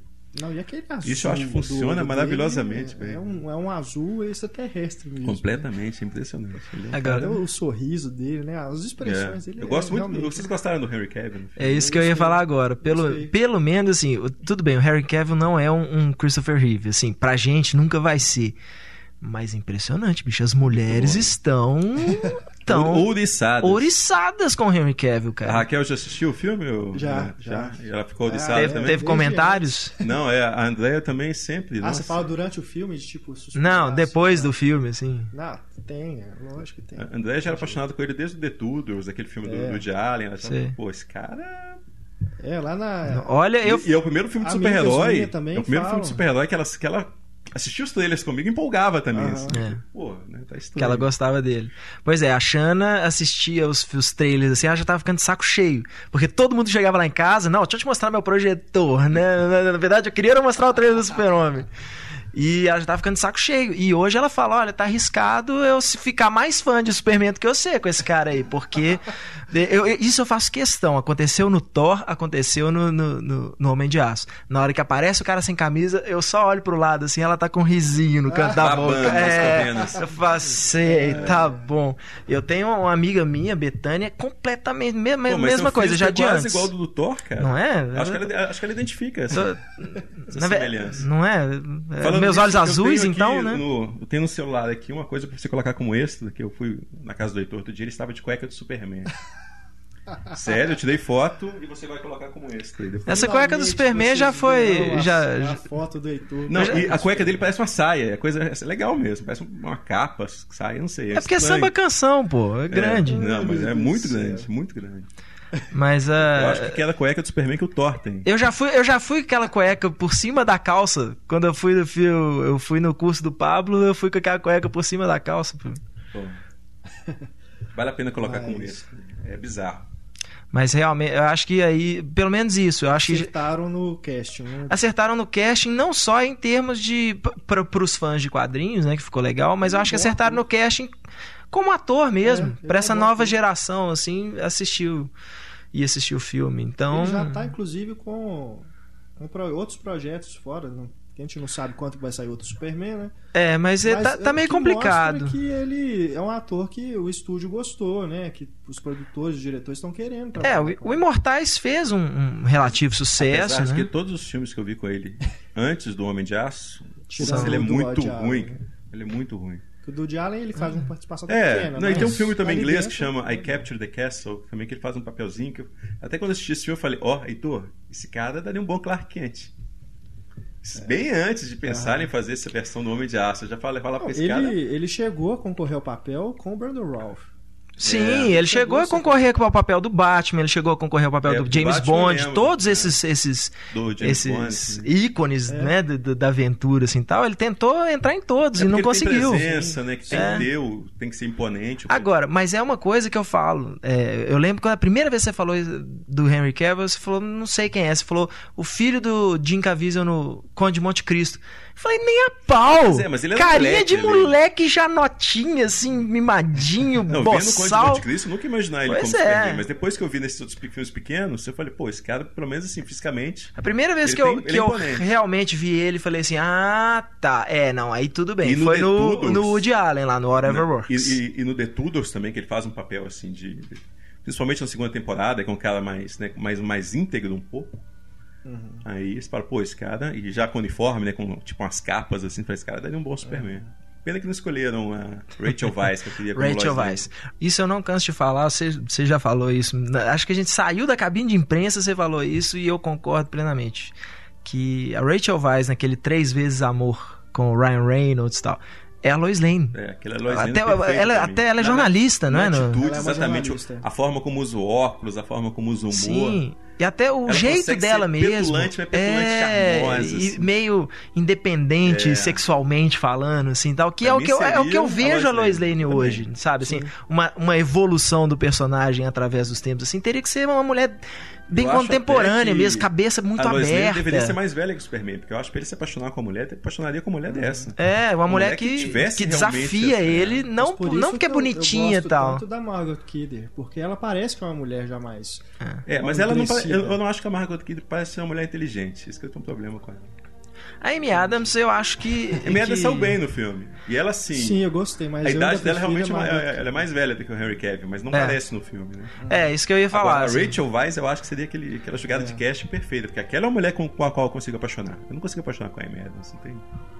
Mas eu coloquei na minha cabeça pra, pra eu ir assistir o filme. eu- na minha cabeça é assim: a Amy Adams é mais velha do que o Henry Cavill, então a Lois Lane é mais velha do que o Clark Kent. E pronto, eu vou considerar isso na minha cabeça pra poder né, ter- entrar mais no filme. Isso aqui não é nenhuma elogio às, co- às coroas, não. A gente só tá pensando em questão de maturidade mesmo. É, tem que ser um cara, uma mulher Ele que precisa- impressione é, ele, precisa né? Que de desafie que ele referência intelectualmente. ele.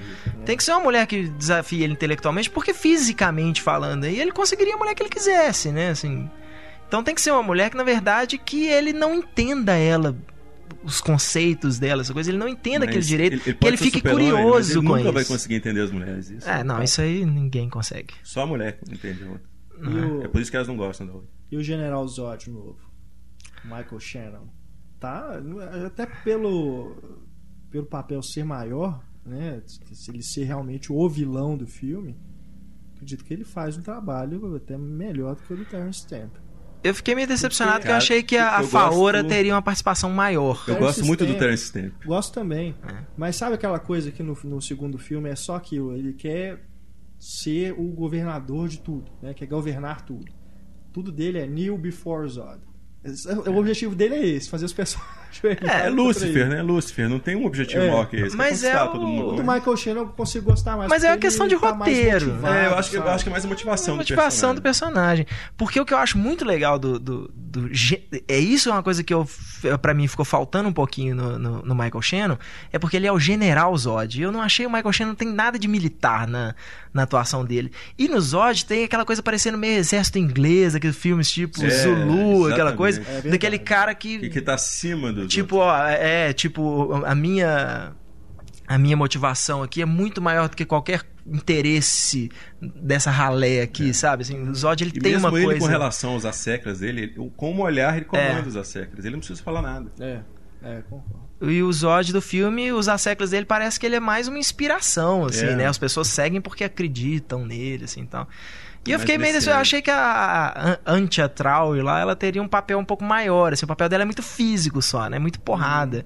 Eu achei que ela ia ser o, papel dela seria um pouquinho mais desenvolvido, principalmente porque naquele trailer ela falando que você não pode ganhar pra cada um que você salvar, nós vamos matar mais um milhão. Eu achei tão legal ela falando aquilo, assim, tal que eu falei, pô, essa mulher Acho que essa mulher vai roubar o filme. Na hora que a gente vai ver Ah. se ela vai roubar o filme, É, não. eu A acho que- Do, do Donner é, é- é mais. É- é interessante, mais né? presença. mesmo. É, porque ela tem uma coisa, você não sabe se o Misteriosa. Zod tá pegando, É. se não Ela tá. é misteriosa.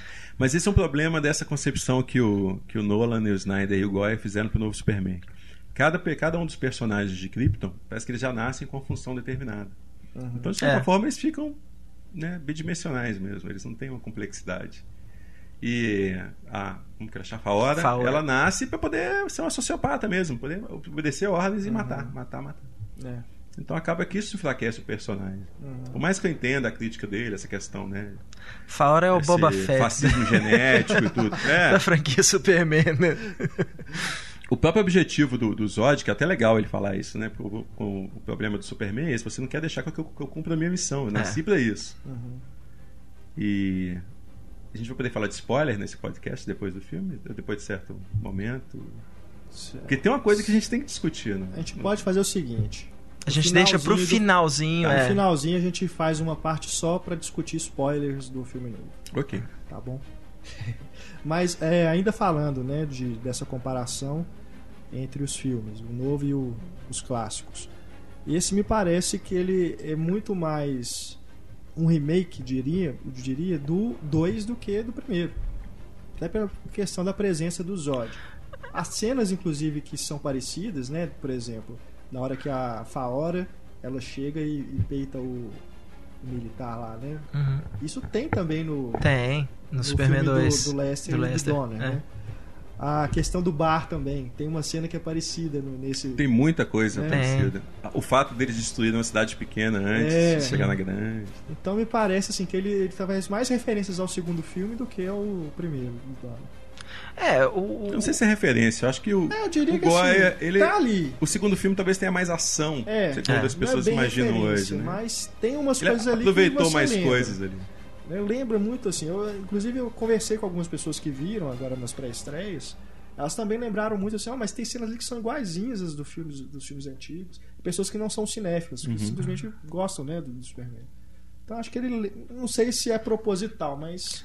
Que lembra, Eu, lembra. eu Tá acho que não é lembra proposital, não. Eu acho que o Tá Goyer ali. acha que essas coisas são todas ideias dele. É, o problema é que É, ele o que é o- que é o muitas, muitas das coisas do filme É. novo, como se fosse, ah, eu tive um insight de como mostrar o Superman Aham. né, pra nova geração, colocá-lo como um alien, É. colocar as pessoas desconfiadas dele. Pô, Isso está nos quadrinhos Nos há quadrinhos. 20 anos, assim. o legado das estrelas, ele é, É. um alien mesmo. Ele tenta é, agir no mundo antes, né, de forma como Clark Kent, como fazia sendo jornalista e tal. Uhum. Antes de se tornar Superman, tem aquela coisa toda dele fazer aquela peregrinação É. por vários locais diferentes. E tentar achar o lugar dele no mundo, né? É, que é o que existencial. que é o que ele faz na- nesse novo filme também.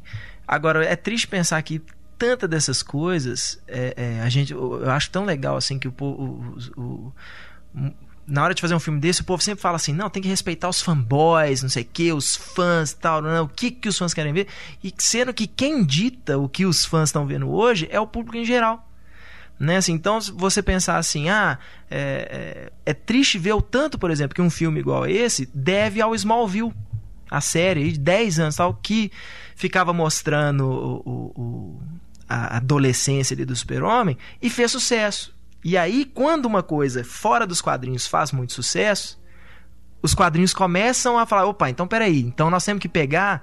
A gente não tem que agradar quem já leu o Super-Homem, a gente tem que começar a conquistar esse público que tá vendo o Smallville e que não tá lendo a revistinha.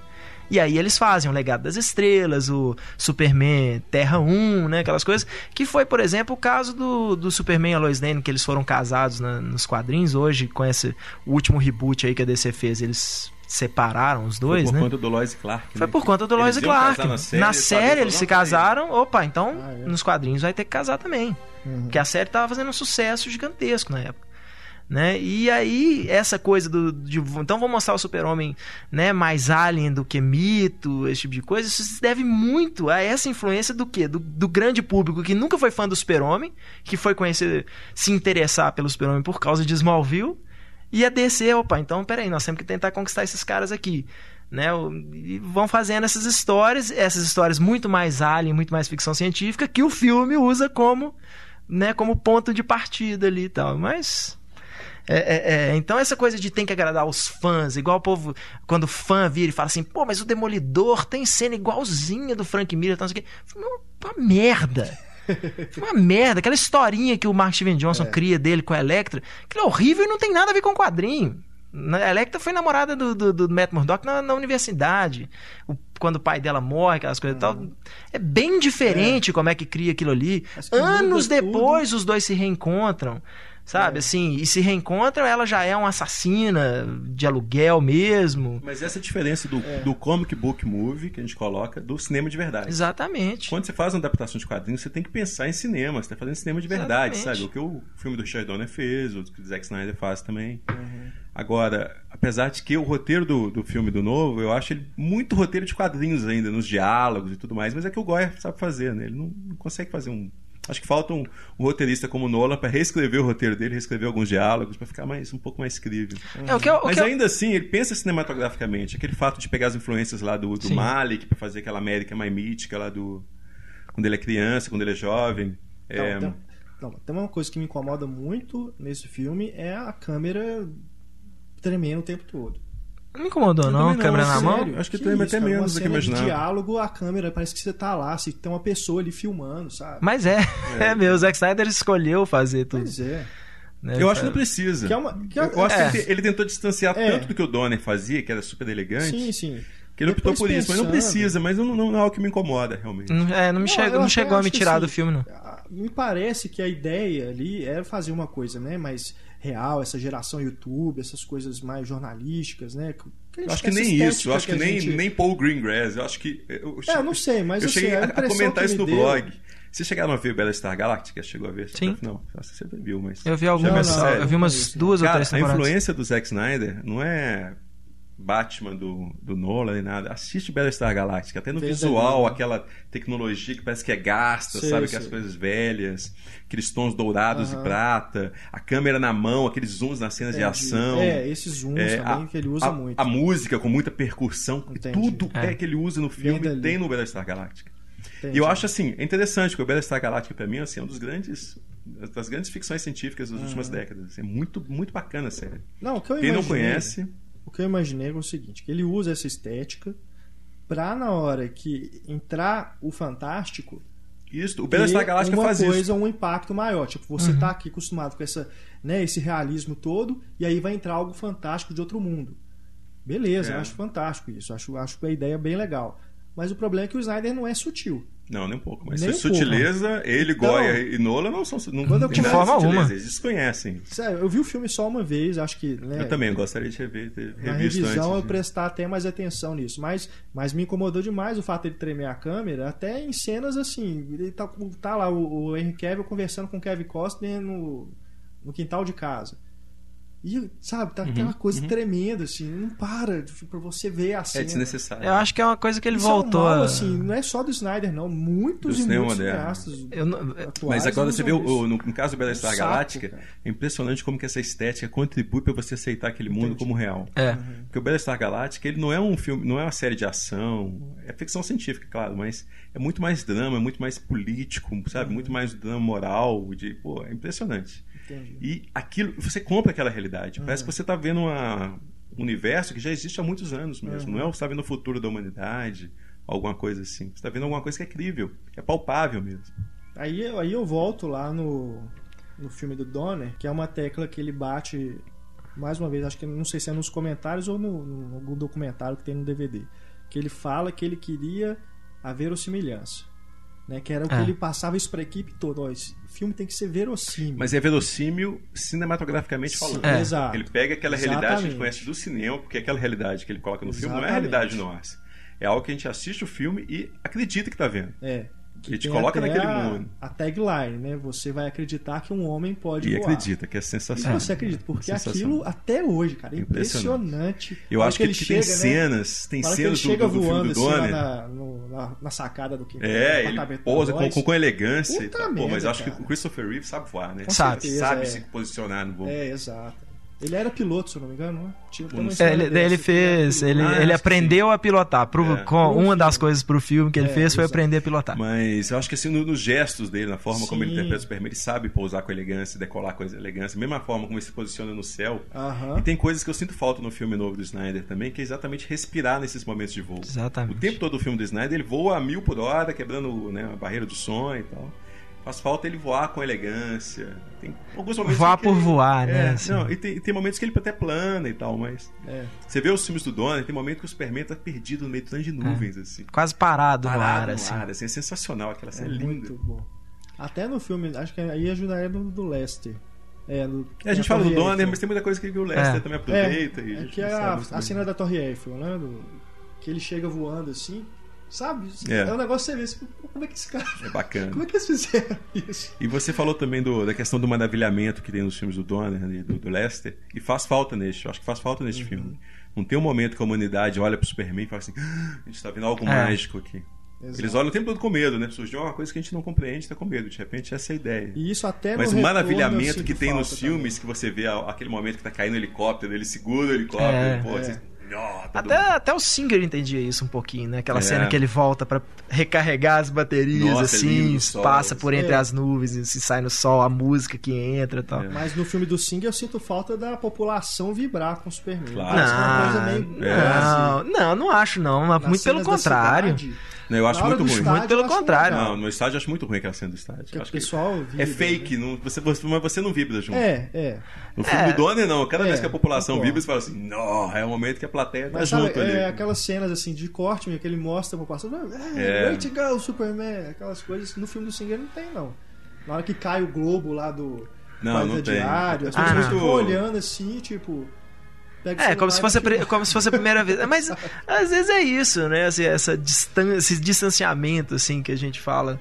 É, no jornalismo a gente fala muito isso, né? O, o fotógrafo que a câmera separa aquilo ali. Eu não tô vendo, né? O cara não se sente naquele mundo ali. Ele consegue. Esse- Tá vendo uma atrocidade acontecendo e ele não fica horrorizado. Ele quer saber em pegar o momento ali na câmera como se a câmera protegesse ele Mas disso. Eu acho que hoje distanciamento existe é a palavra isso. certa do Singer. Ele é um cara que sempre filma de forma distanciada. assim. É. A gente não, É. não se emociona com os filmes dele. A gente né, É. entende as escolhas. É, com certeza. mais É igual- no Homem-Aranha do Sam Raimi. Ali eu acho que é mais ou menos a mesma aproximação que ele faz desse, dessa questão da população se envolver com o super-herói, abraçar o super-herói. É. Até nessa Principalmente questão. no segundo filme. No segundo filme, exatamente. Que No terceiro, não? duas O começo do, acho que é o começo do terceiro, não? Que ele... Não, é o segundo que ele, que ele tá lutando com o Dr. metrô. Octopus no metrô e É. perde a máscara. Ah, não, sim, sim, sim. Não, mas que eu falo assim, esse- essa coisa da população, que no terceiro eles homenageiam É, ele, Não, né? Tem aquela coisa é- no é parque. besteira, Eu tô dizendo Mas pra- no. a, a- a população do filme representar o que o público tá sentindo. É, aquilo ali é muito legal. parecidas, porque no Superman 2,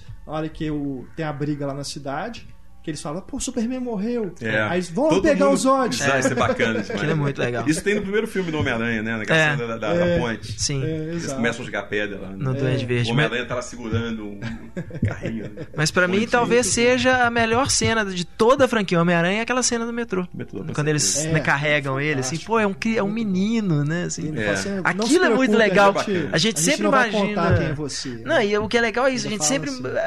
tem- os super-heróis têm aquela, essa coisa larger than life, né? Assim, então você. Você sempre imagina assim, não importa o quão alto eu seja, no dia que eu encontrar com Henry Cavill na rua, ele vai ser um gigante, né? Assim, É. porque no filme ele é o super-homem, e o cara é um cara normal, e acho que é a cena mais bem pensada de toda a franquia Homem-Aranha, que os caras, na hora que ele aparece sem tá máscara, eles falam, é. poxa, é um menino. Que é, é o problema que, Um que- garoto. que o Superman tem de vantagem com relação. Né? É uma vantagem que o Superman tem em relação aos outros super-heróis, porque ele não usa máscara. Então torna É. o personagem dele mais crível nas cenas de Uhum. ação, nos efeitos e tudo mais. Quando você vê um Homem-Aranha digital lutando contra É. os seres digitais, você não É se duro. envolve com aquilo. É É. Qualquer outro personagem, mesmo o Homem de Ferro, que é muito bem feito os efeitos e tal, você não consegue comprar aquilo. É. Então, o que, que eles, toda vez no- no- nos filmes do Homem-Aranha, eles tentavam de algum momento tirar a máscara do, do, Uhum, do Tobey Maguire. do É. Tom Maguire pra gente ver o rosto dele e se identificar com o personagem. E esse é o momento que justifica ele perder a máscara. É. Agora, o Superman não, por que, que você se envolve mais com ele, né? Principalmente do Christopher Reeve, que era, que era realmente filmado ali, né? Live action, É. né? mais físico. Você Até vê que é o cara, não é é. digital aquilo. sabe? As brigas, né? Eu acho que os, os efeitos do filme novo são muito legais, mas tem momentos ainda que eu acho Exato. que ele é muito digital, sabe? Sim, sim. E depois eu vi com o Snyder falando que ele, que ele convenceu a equipe a fazer muito digital. Eu falei, Pô, cara, não, foi, não é o caminho. O supervisor de efeitos visuais da UETA, que fez as, as cenas de voo e tudo mais, ele falava assim, pô, é simples, o cara é um homem voando. Você não tem que fazer um personagem digital. Ele falou isso antes, né, de fazer o filme. Mas É. depois ele foi. Joe Letteri, né? É. Pô, e um cara que daria conta de fazer Com isso. certeza. É. Mas é muito bem feito, convence e tudo mais, e o fato dele estar sem máscara ajuda. Agora, É. no, se no filme do Brian Singer, toda vez que entra o O digital é digital, você te tira do filme. Tira. mas, Tem uma hora que dá um close no boneco. Dá um digital. close no boneco Sim. digital. Pra quê? Pô, filma o rosto do ator, cara. Não, e o... Isso é, isso é querer assim, ah, olha como somos bons É, em fazer é ridículo, especial. sabe? Mas é porque o Snyder também, ele, Showcase, ele não né? fez nenhuma cena, nenhuma cena de ação do filme. É uma cena. Claro que a ação não é lenta, mas não é uma cena lenta. É tudo, né? O super-homem. É, só porrada, é todo mundo né, voa a milhões de quilômetros por hora e né, um soco, o cara voa longe, rápido, né? Assim, não- a cena de ação não tem aquela coisa assim de você Não respira, ver, de você não vê a respirar. tal. É. E aí, então ele é, pra ele é isso. Ah, então bota digital mesmo, porque não vai dar pra ver a diferença, né? Assim, Agora, o o- estilo dele O problema filmar. é que a gente tá falando aqui de. A gente só tá falando mal do Homem de Aço. A gente fica comparando com as coisas boas que tem nos É. outros e não tem no Homem Não de tem Aço. jeito. O problema, eu até falei isso no, no Twitter. Acho que o ideal é que as pessoas vão assistir o filme sem comparar. Hum. Aceita esse Superman como uma recriação mesmo, uma coisa nova. É, Porque é. certeza. vai, vai beneficiar você no- enquanto você estiver assistindo ao filme. Se você ficar comparando muito, se você tem essa memória afetiva, É. não tem jeito. Aquilo ali. Eu acho que, inclusive, é uma coisa que o próprio Zack Snyder tentou evitar. Tipo, ele assume que assim, ó, não tem como competir com isso aqui. Não, ele, Não eu quero tem fazer como. algo completamente Vou diferente. fazer algo totalmente novo. E acho que é é onde ele acerta. Eu também acho, acho bacana. Agora, falando, vamos falar do Homem de Aço ou a gente vai falar do Superman 4? Precisa? Vamos falar um pouquinho do Superman 4 Bom, pra não passar batido, né? Não, tem o mullet do. Pra mim, o mullet do cara lá nuclear. do homem É, nuclear é. dispensa comentários. Putz, grilo. É, é impressionante, uma né? Porque chamaram, parte. chamaram assim, acho que a intenção de fazer o filme é, era até boa, porque eles chamaram um diretor bom, assim, o Sidney J. Sidney J. Fury. uns filmes bons na década de 60. E Mas- E o tema é legal, né? Assim, desarmamento nuclear, de né? novo, Aquelas coisas. Conseguiu, É. né? A, a ideia que era, parece que o, o argumento é do Christopher Reeve. Deram carta branca pra ele, falaram assim, É. qual a história que você quer contar? Aí ele teve essa ideia do menino pedindo pro Superman, né? Uhum. Tirar as armas nucleares do mundo, que tava na Guerra Fria, aquela ideia toda. Mas Tem uma coisa- hora- Só que teve um orçamento generoso, parece que foi 40 milhões de dólares, só que Mas a é- Canon pegou e desviou metade, aliás, deixou. Tirou 23 milhões de dólares dos 40 milhões e fez outros filmes com isso. então, na verdade, fez aquele filme que deveria custar 40 milhões de dólares. Fica legal assim, Fez fez, 11, mas fez, um- 17, fez uns então, 23 porcaria. filmes É. com esses 23 milhões, Vários né? filmes do Chuck Norris. Conhecendo a né? Canon, fez uns 23 Michael filmes. Dudkoff, aquele povo Por aí. todo, fez vários filmes com ele. Tem uma hora que ele para no metrô lá, que ele faz um discurso famista. Oh, meu Deus do céu. Não, e ele fala, né? O, a o metrô é a forma mais segura de. de- É. igual ele fala do super É. do, do voo lá. Voar ainda é a Mas é que eu revi o filme há pouco tempo, assim, ele não é tão ruim. Eu acho que existe aquela questão da memória afetiva É. também. assim. Quando eu vi no cinema na época, mesmo sendo moleque, eu falei, pô, é muito ruim.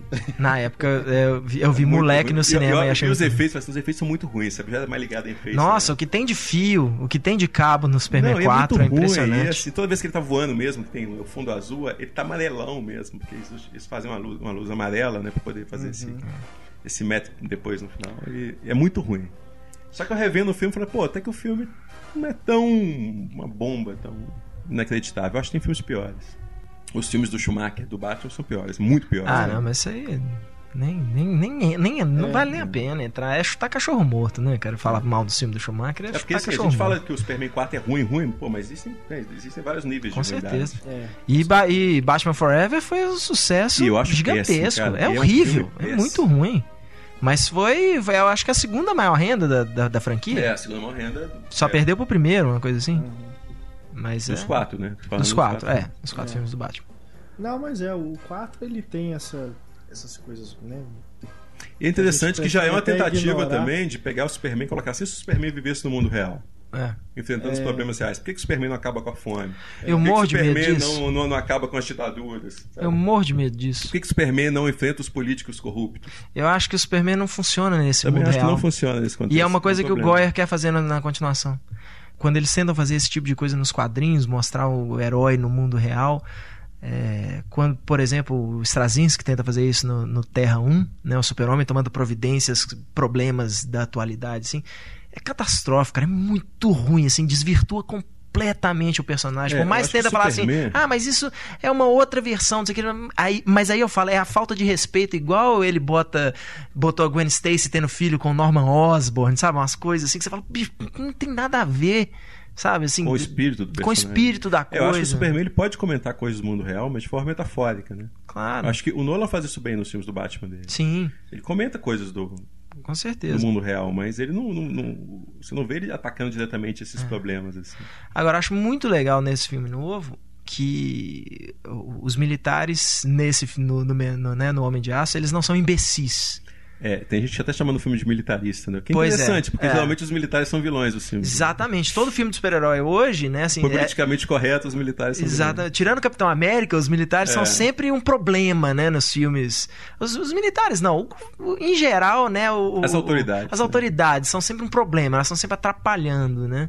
E nesse não, dos militares Nesse são não. heróis. os né? militares são heróis mesmo, assim. pô, claro, os caras, né, tem tem problemas entre o Superman e os militares ali, né? Porque é óbvio que vai ter, né? Acabou de chegar um cara que voa e que, que, que é super poderoso e tal. É claro que os caras vão ter restrições àquilo ali. Mas eu acho legal como é que. as- E, eles não são imbecis. não são imbecis. Aponta assim, ah, o cara é uma ameaça e pronto. Não, eles É. já ouvem o outro lado. Um- Claro, vamos, peraí, é, vamos ver que, qual, qual é desse cara, o que, que ele tá fazendo, o que, que, que ele veio fazer aqui, vamos, vamos ver, vamos saber o que, que é. Então, eu acho isso muito legal, assim, porque eu- teve um artigo publicado no The Guardian, né, que é um jornal britânico, que era de um preconceito é ridículo estúpido, assim, nunca acho que eu nunca li uma coisa tão ruim na minha vida, assim. Você vê direitinho assim que o cara parece que ele não assistiu nenhum filme de quadrinho. É só o que ele sabe sobre, né? O que ele leu sobre o filme assim, tal. Aí ele fez, foi lá e, e montou a conclusão dele, assim. E é, é triste assim. E nesse filme vai exatamente totalmente ao contrário do que o cara fala nesse sentido do- dos militares, tal, assim, Esse que é é o cara que defende legal. nesse texto, ele defende o Michael Keaton como Batman. É, tem esse problema. Então, Não, ele nem sabe, ele, Ah, fa- ele, mas Eu gosto do Michael Keaton como Batman. você Não, gosta mas o Harry cara, pra, Potter 2. pra começar, assim, ele fala que o Michael você Você Keaton gosta saiu. de Não, não 2 e vamos tudo isso? Não, ele. vamos, vamos. Mas aí o cara, o cara vira e fala assim: foi o Michael Keaton que desistiu do Batman. Sabe assim, É, ele, ele Bruce ignora o Wayne, fato do Tim Várias Burton. informações erradas que ele coloca. É, diversos dados errados ali. Que é o Tim Burton que não queria fazer mais Batman, mas o Michael Keaton Michael também não Keaton quis. do que, o, do que o Christian Bale, sério? Não, prefiro o Christian Bale. Mas eu. Pelo menos isso, pelo Ó, amor ninguém Deus. prefere o Michael Keaton ao Christian Bale. Se alguém fala que prefere, é Esse só pra cara- ser do Esse contra. cara prefere, né? Ah, é pra ser do contra, pra chamar atenção. Que o o artigo daquele ali, bicho, é simplesmente assim. Precisa, né, tá todo mundo E babando fala assim, ovo não, de filme de o quadrinho, então agora eu artigo vou. A gente tem que achar pra colocar também como, como extra, porque a gente tá É. falando muito dele aqui. Mas o pior do artigo é que ele fala assim: se você está discordando de mim aqui, porque você é um imbecil. É, por aí. assim mesmo. Por aí. Meu Deus. Mas você falou aí de Tim Burton. A gente lembra também que teve um projeto que não foi pra frente. Que É, teria Tim Burton. a mostra que que você teria a mostra. existe mesmo. Com o E ele Nicolas gosta de Cage. Superman, né? O Superman Lives, que ia chamar, né? Agora. É, acho que é por aí mesmo. Superman Lives. é. Tinha É. o roteiro do, do, do Kevin Do Smith. Kevin Smith. Kevin Eu cheguei a ler o roteiro do Kevin Smith. Pois Tinha é. coisas bacanas até no roteiro dele. Tinha muita coisa ruim. Mas não é isso que tinha um negócio dele enfrentar aranhas? Tinha aranha, Aranha tinha urso metálica. polar Urso armado polar. do, do lado de fora da, da Fortaleza da Meu Solidão. Deus do céu. É. É, é coisa do produtor John Peters, ele colocou na cabeça. Pois né? é, esse cara não larga o osso, né? Não larga. No, fi- no final do Man of Steel aparece. Peters É, Entertainment ele, lá. ele é um dos produtores. É. assim. Não, que é esse. E- Nossa. Agora, é, Sem comentários. mas tinha coisas bacanas. Tinha, tinha uma cena que justificava o nome mesmo, assim, do Superman vive. E ele usava um personagem que é dos quadrinhos que é o Erradicador.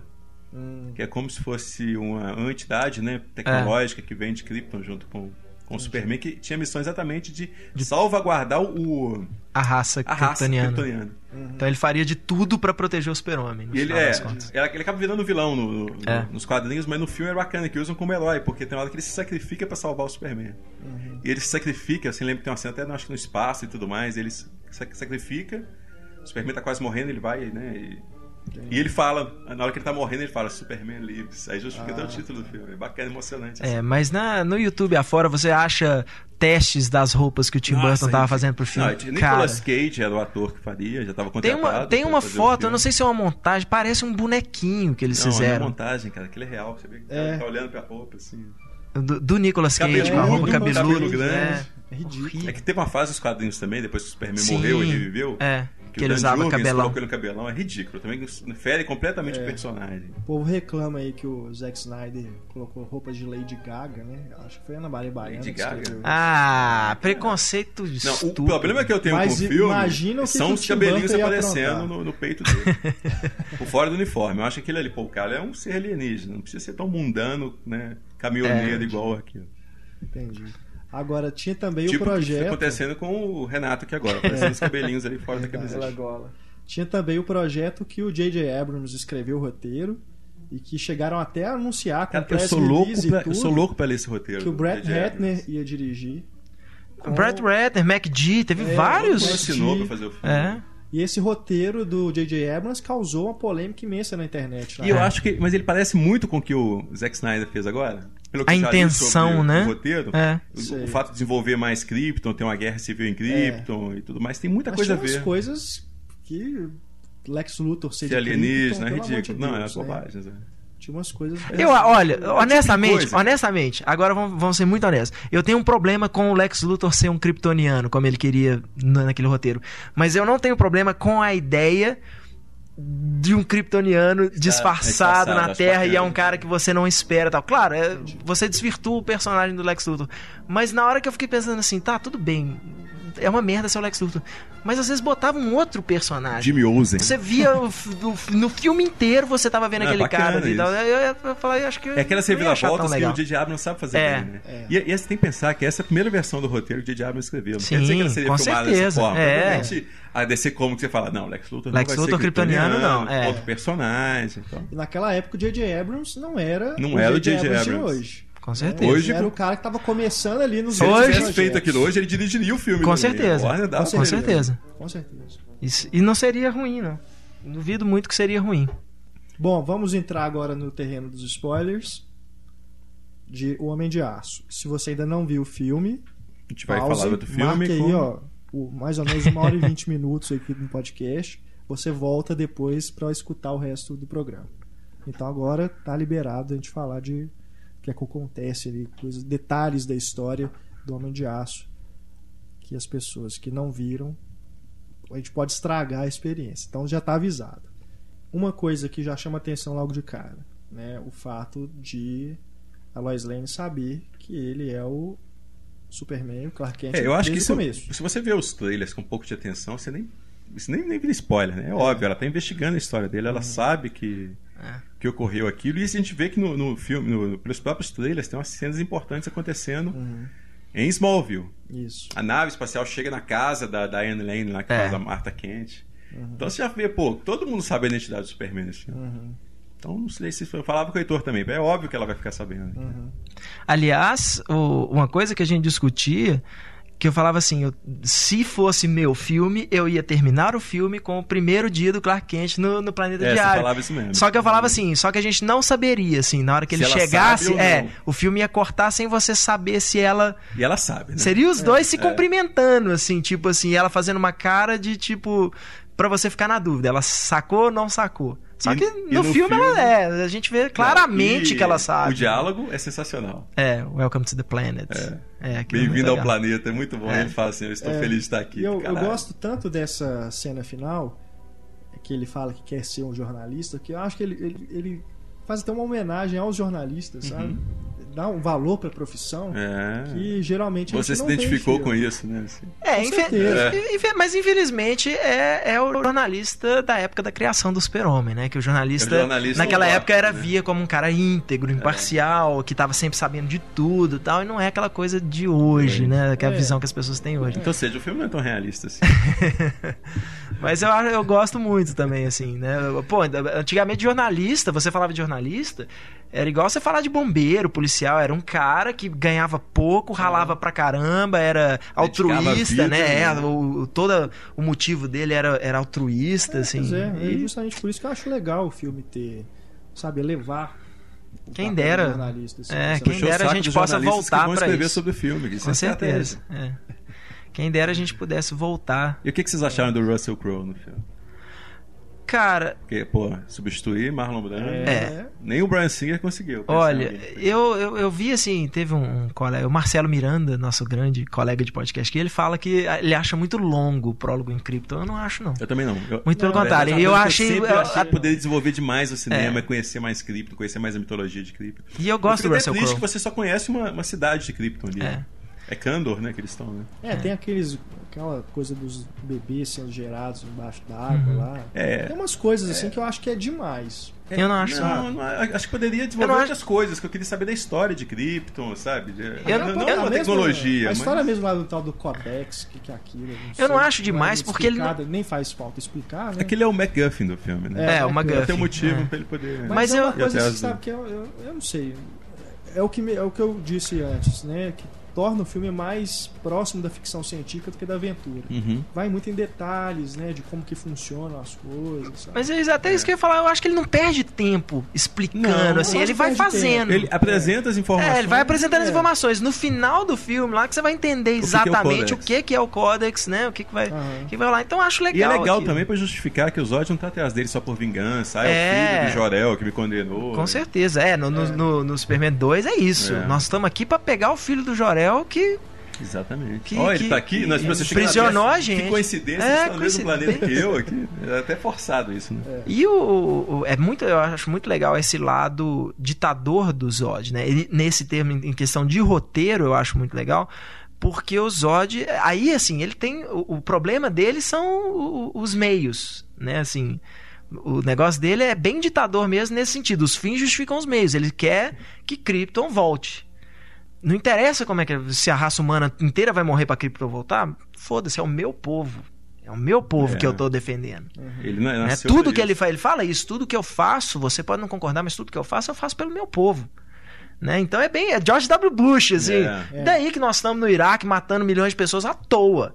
Mas eu tô fazendo isso porque senão, é, senão a América tá ferrada, né? Senão a gente não tem petróleo, senão a gente, nossa economia vai pro buraco, então nós temos que, É, exatamente. Que Agora- tem que fazer o que for necessário para manter o que eu, Krypton do filme lá, do, do filme novo, ele é exatamente isso, né? As pessoas nascem com determinadas funções específicas. Eu acho até curioso isso, se a gente for pensar do ponto de vista metalinguístico, o quanto que ele está comentando dos roteiros hoje em dia são feitos. Né? Cada personagem tem sua função específica, É. são todos bidimensionais e ele É. pr- promove, de certa forma, uma- um personagem seja mais complexo. É, É. o que o Jorel defende, ele tem essa, essa visão metalinguística do filme. Pena que ele não consegue criar o Superman tão complexo. Eu não acho que ele é tão complexo assim, igual as pessoas estão dizendo que ele é. Mas Igual a eu- gente estava falando antes, eu acho que os outros filmes do, do Donner e do Lester Já já, tinham assim. propostas né, existenciais bem complexas, se for, se for buscar Sim, isso sim. mesmo. Dentro daquela, daquele espírito de aventura, de humor e tudo mais. Você Uhum. consegue ver esse drama. Eu acho que isso é que sustenta os filmes do Donner e do Lester. eu gosto do Russell Crowe. No Eu gosto muito do Russell Crowe, tudo, eu gosto Eu dele, eu gosto do ator. presença, né? Gosto, Tem. gosto muito do- dele. Eu acho que ele, Apesar de, ele é um né, pouco prejudicado pelos diálogos do Goya no início. Assim. Tem uns diálogos É. bem de quadrinhos que ele está É. falando e fica- não convence Exato. tão bem, mas depois ele vai crescendo. Mas eu gosto mais é, do fato dele ter, nesse filme, colocado o papel do Jonathan Kent como o verdadeiro pai do, do Clark. Do É, é. Ele tem a presença, o, o papel de pai. E o sabe? Kevin Costner Cara, é uma sacada sensacional. sensacional. é. Porque ele representa o americano clássico. sim, né? sim. Eu acho foda. Eu gostei muito da forma como ele colocou essa presença. E é o do Kevin Jonathan Costner Kent. do Elliot Ness, é o Kevin Costner do Dança com Lobos, É. aquele cara que tem aquelas atitudes éticas, atitudes Uhum. éticas assim que engrandecem o americano médio. É, a morte o dele é muito dos legal. sonhos, É, aquela é. coisa toda. A morte do, do- do Jonathan Kent no filme, por mais que eu entendo, eu, eu fico na dúvida. Porque assim, eu gosto muito da morte natural, né? Do, Também gosto do- do Glenn Ford. Glenn Ford no primeiro filme. Porque pra, a- a- ali criam esse cria um conflito diferente, que é assim, olha, eu, né, eu tenho todos esses poderes e eu não pude Sim. fazer absolutamente nada Uhum. pelo cara. né, pelo meu pai, para salvar a vida dele. Nesse filme, ele tem os poderes, ele poderia ter feito, mas ele não faz porque o pai porque o pai é. manda não fazer. Tipo, não tá na hora de você tomar essa decisão. E ele, ele respeita o pai ele é adolescente ponto... naquele momento, é. ele tá questionando o pai, mas o que é um problema para mim a, a, conversa no carro, que ele virar e falar assim, você nem é meu pai, assim, né? Você fala assim, pô, você nem é meu pai, é o cacete. Sabe? Aquilo ali, eu, eu acho aquele diálogo bem bem ruim mesmo, assim. Acho que nunca o fala que o menino é, falaria uma é coisa é daquela. Também ele é pai e é padrasto. Ele já ouviu esse diálogo. É isso que eu ia falar. Eu, eu, eu imagino que seja é, algo que naquela idade... Pois é, mas, é ridículo, é, é mas aquilo é uma coisa que o menino de 7 anos é. falaria. Não um cara já no final da adolescência, não, verdade, que o pai protegeu a vida inteira, sabe? Assim, que o menino teve que depender daquele mas cara a vida inteira. O drama, né? Ah, com certeza, mas, mas, é, mas é ruim. É. ruim. Poderia ter sido simplesmente uma discussão. Não precisava um dele. Olhar, né? É, não precisava dele simplesmente ter virado e falado, você nem é meu pai, sabe? Que não sou seu... Na hora, qualquer americano médio viraria e falaria, sou seu pai o cacete, menino. Vira a bunda aí que você vai dar umas palmadas agora. Mas eu acho bacana como ele constrói, né, essa relação dele, porque quando chega aquela cena final que ele tá lá no cemitério e fala, eu queria que meu pai visse que, é. que eu me tornei. Bicho, só não lembro, tá arrepiando aqui. É, é uma cena. É, mas, sabe, mas ele é viu. Muito... Aquilo é lindo, é. aquilo é lindo. É Aí fala, mas ele bom. viu, né? E mostra o menininho lá. Nossa, é isso. Aquilo é muito bom. Aquilo é muito bom. Aquilo é muito bom. Esses, Muito aí que eu bom, falo cara. de, momentos de, de, de cinema. É. Que você pensou enquanto cinema, sabe? Pra justificar aquelas cenas dele, do Sim, menininho sim. com a capa vermelha e tudo Que a mais. gente via no trailer, né? É. Que era só um, um- E é lindo, um né? No trailer já achava filme. lindo aquele que coloca É na mão na cintura e, é, e- e é- brinca com a iconografia do herói, com a- É. com a Sim. capa e a mão na cintura. Que é o que justifica, né? É, sintetiza, na verdade. Isso de você ser um fã do Superman desde Com criança. certeza. Você brincar de ser É, super-herói. É, exatamente. Mas é, eu, eu torcia, eu sempre torci pra aquela cena estar no fim do filme, né? Assim, não fosse simplesmente uma parte da infância dele ali no começo. Fosse o menino sendo inspirado por ele. Mas é, eu queria que fosse um outro menino. Um Entendi. menino, né? Depois de É, tudo é. que, Eu que acontece, fosse era um outro menino. Mas me surpreendeu. A criação da lenda. também. Ou seria ele ou seria outro menino. É. Você já tinha falado isso, mas Aham. eu achei bacana que como que aquele encaixe. É, não, é legal. Ele, ele, ele, ele fez a, a cena virar muito mais do que eu esperava. E Por mais que eu queria outra coisa, mas é, já foi muito mais do que eu esperava. Eu achei dele fala, bonito. ele já viu, ele, já, ele sabia É. disso, ele chegou a dizer. Sabia que você ia ser um cara legal. Aquilo né? é muito bom, aquilo é muito bom. É. Mas eu, eu não sei se o, se o Kevin Costner, o, o personagem do Jonathan Kent, é mais pai do que o Jordan. Eu acho que os dois fazem parte dessa, dessa construção do personagem. Cada um aplica um determinado tipo de, de ética pra ele. É. E ele Sim, tem que sim. escolher isso. Sim. Né? Teve um, mais a questão emocional mesmo. teve um crítico americano que fez um comentário que eu achei muito bacana, que ele fala que o Batman, ele é definido pela falta de paz e o Superman é definido pelo excesso de paz. Então ele tem muita referência moral. Verdade. Isso, É. Você entende os personagens, as escolhas do Batman, exatamente por isso. Ele não tem essa, essa figura paterna forte. É. né? E o Que é Superman porque tem. isso no filme do Donnie, como o Jonathan Kent morre no comecinho, a gente não tem muito contato com esse papel, né? Mas o Glenn Ford, ele tem um papel, ele tem uma Sim, tão sim. grande, Sim, você entende, sem dúvida. principalmente pela história que ele traz É, nos outros não, filmes. não. né? O Donnie, ele aproveita muito isso. É, o fato do Marlon. Brando ser Deus, porque ele é um Deus do cinema. Sim, sim, o. Glenn Ford ser quem ele é. Então, É Terence ele- Stamp também ser aquela passa- figura que, que perturba, né? Desde É. o teorema do Pasolini, ele é aquela figura que chega no local e ele perturba o ambiente. É, né, Porque Ele, no ele, do é, ele, Snyder ele ele vai é galã, mas não é galã, então Ele constrói isso através dos flashbacks, né? A gente não vê quando que o Jonathan Kent morre. Ele, a gente vê depois, não é? Isso. de- depois da Isso, metade do filme, É. né? com certeza. Não é no comecinho. Mas eu acho. é, Hoje é, é importante demais isso, né? Você saber escolher o, o, o ator não pela, pelo, pelo momento da carreira dele, mas pela carreira dele inteira, né? Então você pegar o Kevin Costner e botar ele de Jonathan Kent é Você uma tá sacada muito isso, legal. Né? Você tá brincando com essa ideia. Né, assim, a- a- acho que até por isso que normalmente eles, não só pelo motivo financeiro, porque é muito mais barato você assinar, é, por exemplo, o Tobey Maguire quando ele assinou para ser o Homem-Aranha era muito mais barato que o Tobey Maguire agora, né? Mesma coisa com o Henry Cavill, provavelmente vai ser o Robert Downey Jr. Mas até isso, não, é- como é esse cara que teoricamente a gente vai introduzir esse personagem de novo, a gente quer um cara que as pessoas nunca viram no- nesse tipo de coisa, né? Assim, filme, né? porque é igual você pensar assim, ah tá, aí bota o Tom Cruise de super-homem. Assim, é o Tom Cruise, não é o super-homem, é o Tom é. Cruise Não, fazendo você falar o lance do- da escalação do Kevin Costner. Você falou da cena lá do, da, da palmada no carro. Se tivessem chamado outro ícone americano igual Clint Eastwood e ele falasse aquilo pro Clint Eastwood, você imagina, pô, Clint Eastwood vai descer o cacete. Vai descer o cacete desse menino. Agora o Kevin Costner não, aquele mais passivo. É, ele e faz tal. uma cara. E assim, já, ele já fala aquilo, eles já estão chegando É. no, no, no Mas engarrafamento. assim, mas lá, brinca né? com essa ideia mesmo que a gente tem extra filme, né, do Kevin É, Costner, com papéis certeza. E até fez. isso, até o, o que o a Jonathan. Lane também. Até né? a, a atitude, também, né? a atitude do Jonathan Kent de ajudar as pessoas, tal, É. lá, por ser o Kevin Costner, aquilo é Já mais é o herói, crível, né? Ele, já, ele sempre foi o herói. Né? Então o fato dele ser um cara bacana ali, querer ajudar as pessoas, ir lá tentar salvar o cachorro e tal, é, É, já é isso é ótimo. torna, o tal- torna o personagem É. mais crível. E é o sacrifício que ele coloca ali também, é muito bacana. É. Já vende essa ideia do sacrifício. É o sacrifício não pelos outros nem por nada, é pela coisa certa, né? Isso eu acho muito legal É. do personagem do super-homem. Não importa o, o negócio. De vez em quando você vai ter que fazer uma coisa, mas é você vai odiar ter que fazer aquilo, mas é a coisa certa a se fazer. Por mais que. E aí já, é, o povo fala: o super-homem não mata, o super-homem não mata. Não? A morte do super-homem, o que, que o super-homem faz com o apocalipse? Não, pelo amor de Ele Deus. mata o gente. Apocalipse. Você assistiu Superman 2? É. Ele mata os Ele Zod e mata. os três, pô. É, três, aquilo ali é, cai naqueles buracos lá. O que, sem que é aquilo? poder, eles morrem. É. sacou? Não É. tem essa, não. Não tem dessa não. No- no- na versão do Donnie, até que depois ele volta, faz a Terra voltar ao contrário, É. eles ficam presos na zona. Pô, mas pelo amor de Deus, entre morrer e ficar na zona fantasma o resto da eternidade. Exatamente. Mate qualquer hora, sabe? É. E outra coisa, o que o Zod. O que o Superman mata o Zod no final desse filme, já que a gente pode falar de spoiler agora. Sim. Quebra o pescoço dele. Mas, o- na verdade, não é o Superman que mata o Zod. O Zod O suicida. Zod se Aquilo é um mata. É, aquilo é um suicídio.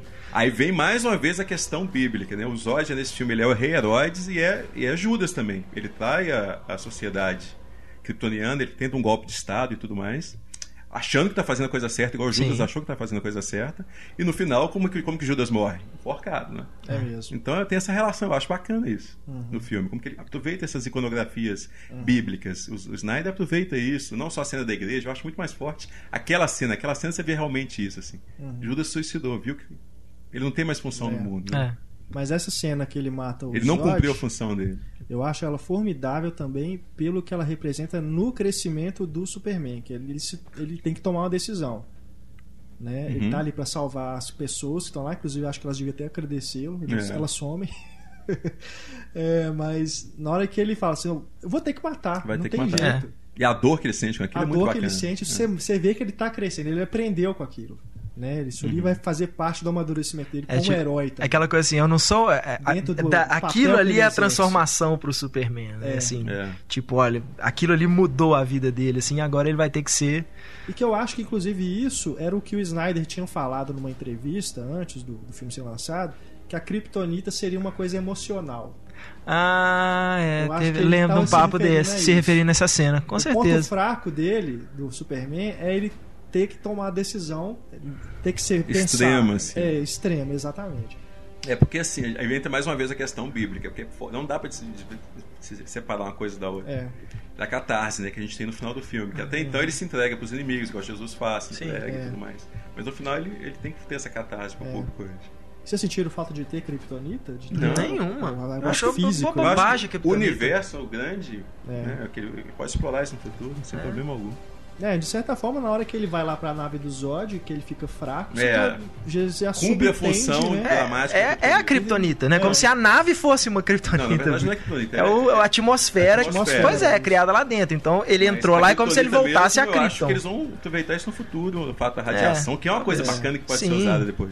É, eu, eu Ainda mais que imagino teoricamente os destroços das naves, as É. coisas estão tudo lá, né? Eles podem isso. achar as coisas. eu- a gente vê só o, o caminhão da LexCorp lá. É. É. O Lex Luthor não, realmente não aparece. E A o satélite da, o né, se satélite da Wayne Enterprises. O satélite da Wayne Enterprises. Ah, é mesmo. é. Aquele satélite que eles lutam no final tem um. W grandão.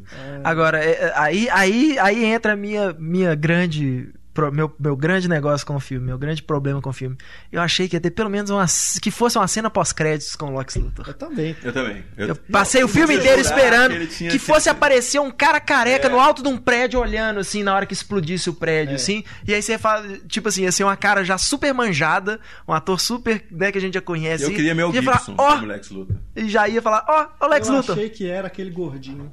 O Pete Ross? Ah, não. faz o Pete Ross é um personagem dos quadrinhos. É, porque eu não conheço. É porque ele é, conheço, mas ele é ruivo também, É, né? Porque a referência que eu tenho da, da origem do Lex Luthor é do desenho. que ele, É. ele, não- ele era ruivo e perde cabelo. Perde cabelo.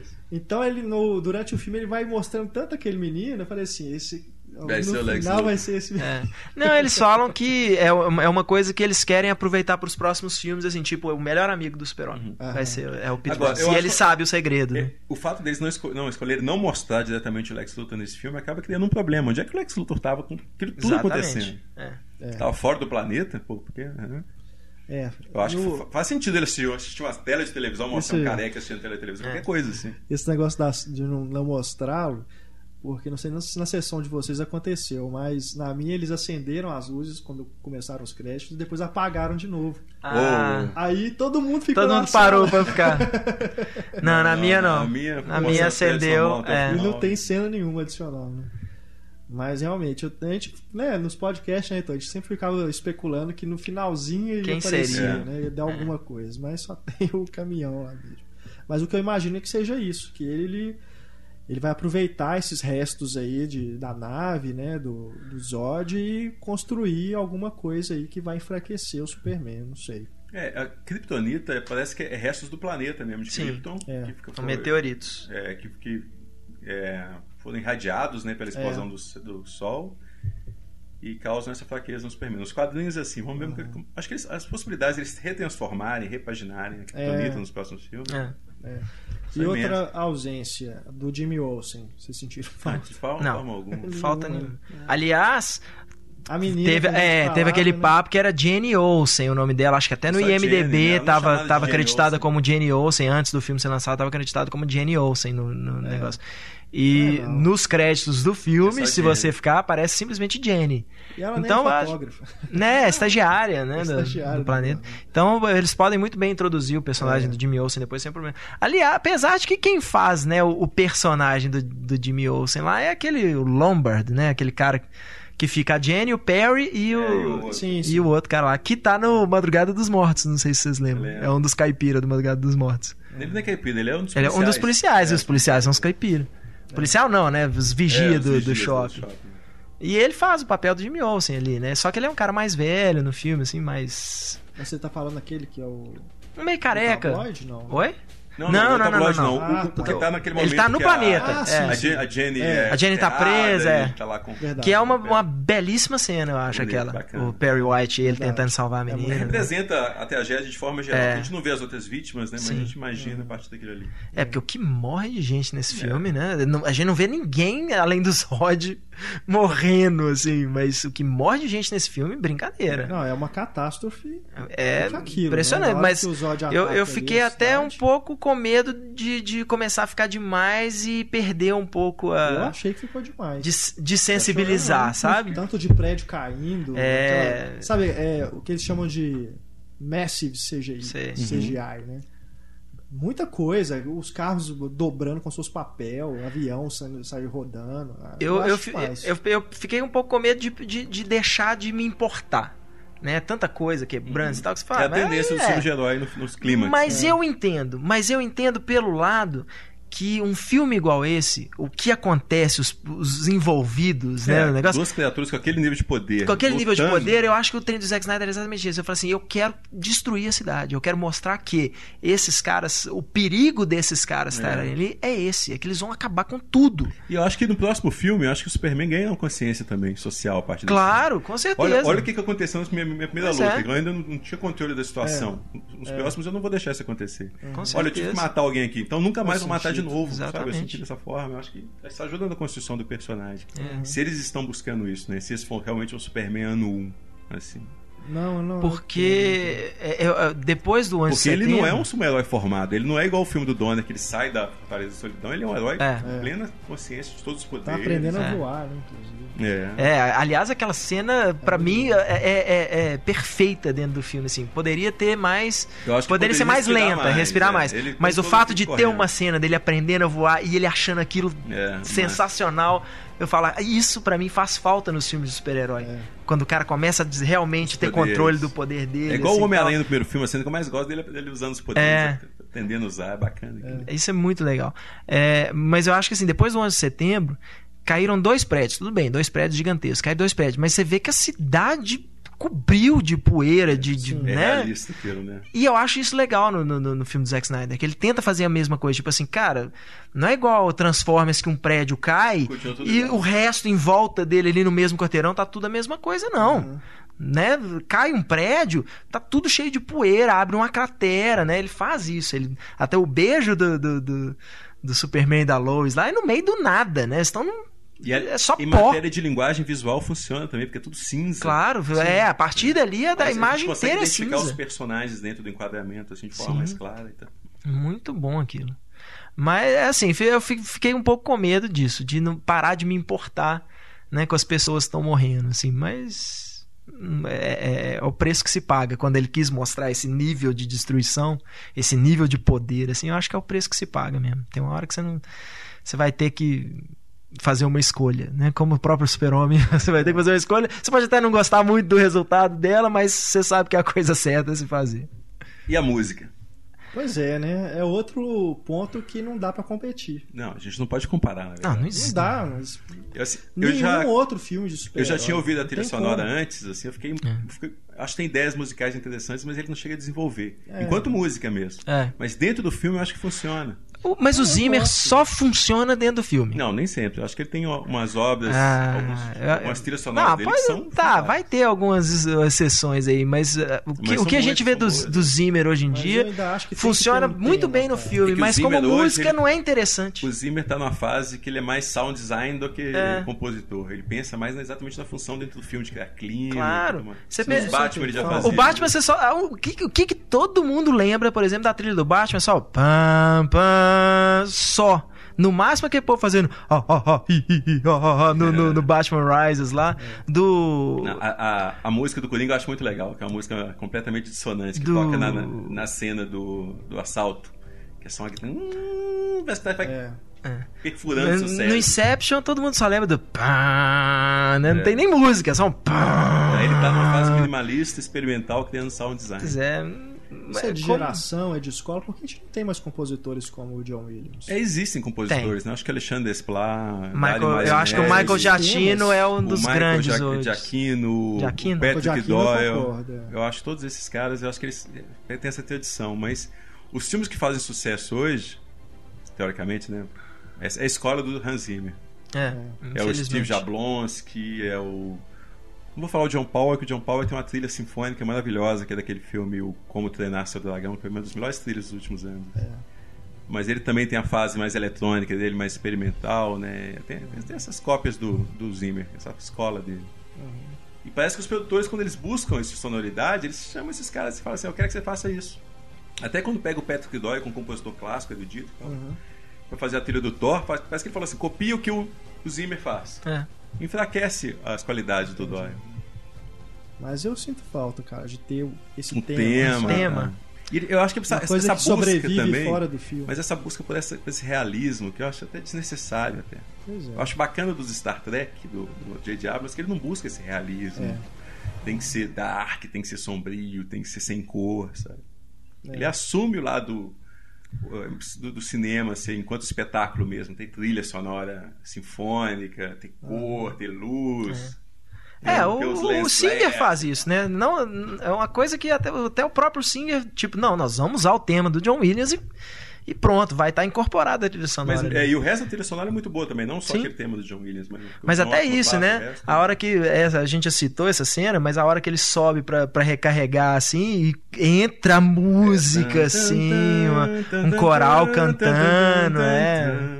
Tem- então tem muita, sabe? Eu acho que isso faz falta de vez em quando. Faz falta você ver o Super-Homem e ele ter a música dele, assim, Pois que é. você ouve, assim, fala assim. Isso aí nós vamos sair assoviando do cinema. Pô, tava assistindo outro dia Indiana Jones e a Última Cruzada. Três filmes usaram a marchinha do Indiana Jones de formas diferentes ali incorporadas à, à música, e aquilo, em cada cena de ação que aquilo entra, É emocionante. você se arrepia, porque né, é- não é mais aquele filme só, já são três filmes que todas as boas lembranças dele voltam na hora que entra É. aquela música. Mas da mesma forma que John Williams foi o compositor mais influente no final da década de 70 e da década de 80, Hans Zimmer é dos anos 90 pra É. cá. Mas o É uma próprio, tendência mesmo. O próprio John Williams, depois do Harry Potter, ele não criou temas Nossa, marcantes. John Williams faz, cara, todas as Não, trilhas as dele trilhas são fantásticas, mas eu digo assim, por exemplo, no Tintin. Tem uma Nossa, música que é. Tem, tem. É. tem. É, Mas é porque- não me marcou, É o lado mais sabe? Jazzístico do John Williams. É, também, já- Mas é, é sensacional a trilha. Porque uma Tintin. coisa é você ter um E personagem que merece uma uma. É, coisa. exatamente. Isso que eu ia falar. Não adianta você querer fazer uma música a lá Superman pro Missão Impossível. É. Não, não vai ficar casado. Porque o, o Missão Impossível não é sobre o Ethan Hunt, é sobre a missão, né? Mas tem sobre. o tema da Missão Impossível. Não, tem, já mas é, não, mas é por causa da televisão, da série de É, TV, é aquela coisa de é diferente. Bem, É. O único bem que. econômica. no É. filme. Aliás, o melhor uso foi no primeiro filme. Foi, na cena, Na do, cena do heli- trem. Do trem do helicóptero. É, quando o helicóptero tá lá dentro do trem É lá, e aí Elfman começa. É, pam, pam, pam, pam, pam. Aquilo Ele é ali, muito bom. né? Porque acho que no resto do filme inteiro, assim, quando Não. toca. É, tão, é só um acorde, assim, que. para você. para remeter aquilo, assim, que você lembra e tal, mas não tem mesmo a música tocando. E tanto que ela só volta a tocar mesmo na, na abertura do filme, né? Não, Não, eu, esquece fui, que eu é citei o Tintin porque dos filmes do Spielberg recentes é o que é uma franquia, né? É o que tem um personagem que vai ser recorrente aí, que poderia ter um tema como tem o Indiana Jones, o, o Superman, o ET, enfim. É, a trilha do Tintin é uma mistura de duas sensibilidades do John Williams. Aquela do Catch Me If You Can, que é aquela trilha Sim. mais jazzística, década de É. 60, assim. Com aquela coisa mais sinfônica do filme de ação. Eu, eu gosto do- da- muito da trilha Tintin. E- É sensacional. Não, eu, eu Infelizmente- John Williams, né? Infelizmente, hoje John Williams deve é estar o escolhendo a dedo, né? Assim, eu acho que hoje em dia ele trabalha com Spielberg. Só Spielberg, É, só. é, sem dúvida. é. Ou um outro projeto que interessa pra ele. É. Ah, tipo, um filme pode ser ruim, tipo Memórias de uma Geisha, mas eu tô afim de fazer umas músicas com, influências orientais. E É. faz uma, uma ótima trilha. Porque ele já tá com o quê? 80 e alguma coisa? Tá, né? 80 e porrada. 82, são coisas assim. É, E- São caras que se a gente tem que curtir muito o trabalho, Igual os, os o- novos trabalhos dele, porque daqui a pouco não tem E novo os velhos trabalho também, dele. tem muita coisa que, que né, principalmente do começo da carreira, Sim, sim. que tá saindo agora em- É. em CD e tal, Dá que pra tem, você pô, é maravilhoso. com uma cara. qualidade, né? É sensacional. próprio, Mas daqui a o- pouco a gente fica sem o Clint Eastwood, por exemplo. O Morricone só ficar trabalha John com Williams? Nattori, né? Pô, nem O falo. impacto que vai ter na obra do Spielberg. Eu nem gosto de pensar essas coisas, Ah, eu fico não, deprimido. não, não fala. Eu, eu, tô, acho que o Spielberg tá torcendo assim, o John Williams tem que durar enquanto eu durar, porque se ele morrer, eu não faço mais filme. É. Foda. Impressionante, cara, porque é, é uma... São aquelas o- parcerias. as parcerias É que- igual o Spielberg e o Michael Kahn, que é o montador dele. É, a- é, o Spielberg, o Kahn, ritmo do o filme. Scorsese, a Thelma Schumacher, Esse com o Maker. Né? Schumacher, é o que o Tarantino era com a com a Sally né? Sally é. Mann, que, que infelizmente faleceu. Mas apesar de que assim, tudo bem, eu acho que o Django ainda funciona assim. É, mas eu acho que a Sally Mas já teve gente que reclamou, é, teve gente que reclamou da montagem do filme, fala que o filme é longo, desnecessariamente longo. Não acho que é longo, mas eu acho que Também não acho não, mas tem como você. Não sei, a Sally que ela sabia usar melhor as qualidades do né? É, Tarantino. é, a montagem do filme, por mais que o povo fale assim, o estilo Tarantino depende muito da montagem do filme, né? Todo E, depende. é, né? e metade, acho que metade do, da conversa ali era, era, a Sally Mank também. O né? estilo do Scorsese. É. O que é o estilo Scorsese? Ou qual que é o estilo Schoolmaker? Você não sabe onde começa Onde, e termina. é, onde É que um começa e o outro termina. E o visual do filme, vocês gostaram? Eu ainda acho que poderia ser um pouquinho menos sóbrio.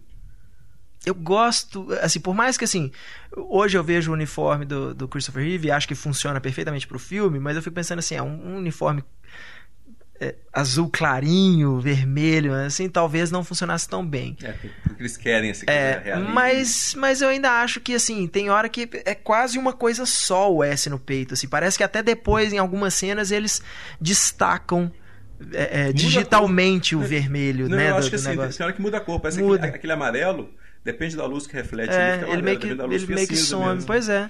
A, a roupa dele é como se fosse uma cota de malha, né? Daquelas, Sim, é. daquelas quase uma armadura. É, tem uma, Média. tem uma hora que acho que não sei se é na hora que ele tá sentado, que ele vai levantar, o peito É. não mexe. É, é, você vê que o peito dele afasta do peito da armadura, né? Mas o peito da armadura não mexe direito. Então você vê que é um- uma coisa meio dura mesmo ali, né? Mas sabe uma coisa que eu adorava nos filmes do Christopher Reeve no uniforme, que eu era moleque também? Que o uniforme ele, ele é tão perfeito, impecável, parece que estava desenhado, ele colado no corpo mesmo do Christopher Reeve, assim, parecia que era que é alienígena mesmo. Uhum. Não parece uma coisa desse mundo. É tão colorido, é tão né, absurdo, assim. E ele tinha aquela cena que ele cai na piscina lá com a Kryptonita, Uhum. e ele sai da piscina, o uniforme tá seco. É. Falou, pô, isso é Alien, cara. Não tem que explicar isso, como é que o uniforme seca, assim. Muito é, bom.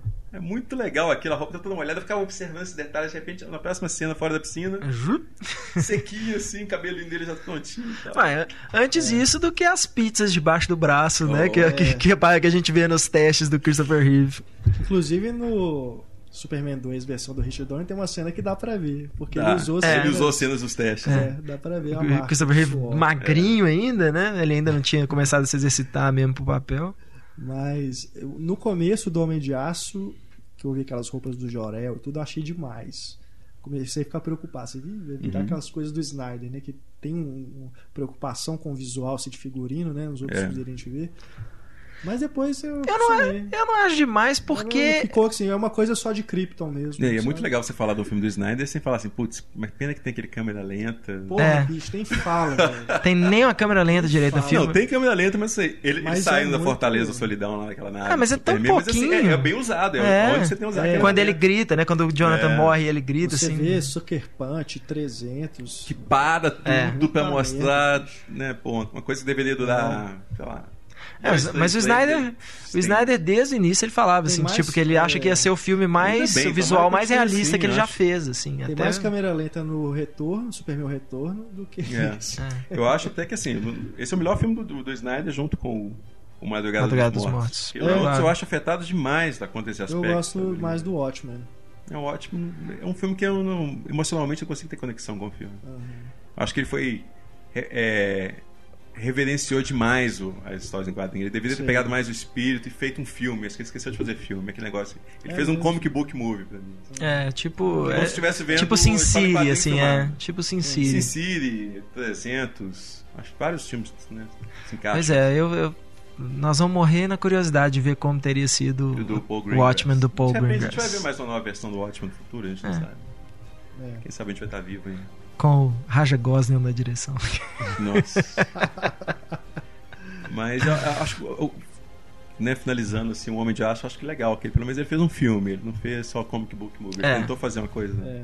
Eu não- essa coisa do, do visual das roupas não me importa, porque mostra, assim, eles tirando a roupa É. quando necessário, sabe? Não é uma coisa... É armadura, né? Eles usam É, armadura, tipo uma armadura camadas mesmo. E o visual de Krypton parece uma coisa meio hostil, assim, um ambiente hostil. E eles estão no meio de uma guerra. Uhum. Então eu já acho meio. é, é, é, eu acho. É meio monocromático, né? Eu, eu não- Sim, eu não consigo é, tudo meio imaginar uma marrom, as roupas sociedade todas em que é tudo marrons. igual, assim. É. Tudo é meio marrom e dourado. metafórico igual tem nos filmes do Donner, que, né, que aqueles, É. é. o preto e o branco. Mesmo assim, a gente está vendo o julgamento, a gente não vê cenas fora daquilo. É uma, tudo meio marrom e dourado. Agora tem coisas muito legais do, do, do Snyder faz com o figurino. A cena que o, que o Zod fica realmente sem outros poderes. Aí, tipo, você não precisa mais dessa armadura e começa a voar e já, já É. arranca a armadura, assim, porque ele é muito bacana. É, isso é bom. né? Então eu, eu não tenho problema com o visual do filme, não. as roupas, como disse a Ana Maria Baiana, as roupas Lady Gaga. Do, Mas eu não, eu não conheço Lady Problema. Gaga o suficiente. pra Nem eu, mas Sabe mesmo o assim. que ela São quer dizer com coisas- isso aí? São coisas Coisas exageradas, é. É. Eu acho que na hora que você tá falando de uma civilização alienígena, vale muita coisa. Eu acho até que é pouco tomar extravagante, cuidado. Eu acho que deveria ser mais. Tem que tomar cuidado, mas vale muita coisa. Acho muito legal aquela coisa, tudo da- parece é, é, metal. tátil, né? Como se fosse metal É, líquido. exatamente, é. sim. E eu não é sabia que a voz do robozinho do negócio é a Carla Gudino. É, eu li Eu isso não sabia disso, não. Eu li isso É. recentemente. Falei, gente, aquela- Porque o papel desse robozinho era muito maior, né? No roteiro. E é nos quadrinhos também, né? É um robozinho que acompanha ele pra terra. Ele, fica na Fortaleza da Solidão, aquele robozinho que acompanha É. ele, né? E no. Eles, eu tava lendo essa entrevista com o Goyer e com o Snyder na Empire, e eles falando isso, assim, que tinha muita coisa que eles cortaram fora do- de Krypton.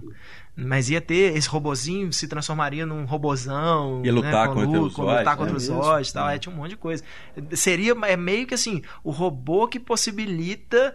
o A sa- fuga do- a fuga do, do, do- do super-homem. Porque o Jorel tava lá ocupado né, lutando, o bichinho chega e começa a assumir a luta ali e o bicho fala, sai, né, o robô fala, sai, vai lá, tira ele daqui que eu vou segurar eles, assim. Mas eu achei tão bom a hora que ele destrói um deles lá. Vai atacar a Lois, né? É, uma coisa que eu não gosto no filme é o primeiro encontro dos dois, eu acho É. que falta magia, né? É, falta aquela. falta mesmo, é. É muito assim mundano, assim. E ela entra numa nave alienígena, de uma- como, Como se ela assim, estivesse né? entrando num. sei lá, no museu. É, O verdade. Aquele urso polar que aparece é, o Goya falou, é resquício É. do, do, do roteiro do Kevin Smith, Do assim. projeto John Peters. A brincadeira deles, polar. eles botaram um urso polar. Não, é- e- e eles contando isso, o Snyder contando isso, que eles queriam filmar um urso polar. É. Ele falou, não quero um urso polar digital. Não, deu um trabalho do cão. Aí ele não falou que começou, né? é, que deu um trabalho do cão, e o único lugar, cara, que eles conseguiram um urso polar pra filmar a cena, que ele ia falar com o, o dono do urso, assim, mas não tem perigo não, né? Ah, não tem se não tiver nenhum flash, se ele não vê ninguém, É, o cara começou a falar sei. tanta coisa que ele entrou em pânico e falou de jeito nenhum, nós vamos... Arruma aí um, uma filmagem aí de documentário de natureza que tem um urso polar aí correndo no E gelo, vai IMAX, ser ele mesmo. É. Mas Vai ser isso mesmo. legal ele ter inserido essas coisas na natureza, sabe? Mostra assim. A interpretação que eu tive é que o Superman também é uma força da natureza, está É. mais ligado às coisas. Que mostra ele muito na água, pegando É, fogo. muito- Sim. Os elementos, É. né? É muito legal mesmo. Achei- a terra, ele é, ele é até soterrado no momento. Sim, sim. Achei isso interessante. E eu gosto E- da cena na, na cabeça dele. Reeve? Outra coisa você pode colocar Eu vi. também. É. Ah, Eu vi. Eu vi. Não, eu vi na hora. Eu não, não sabia que era. Porque nessa. sabia como que era naquela também. cena. É, Mas quando, quando eu olhei a cena, eu falei, gente. é olha, quando, é quando ele tá. Quando ele vai destruir a- o.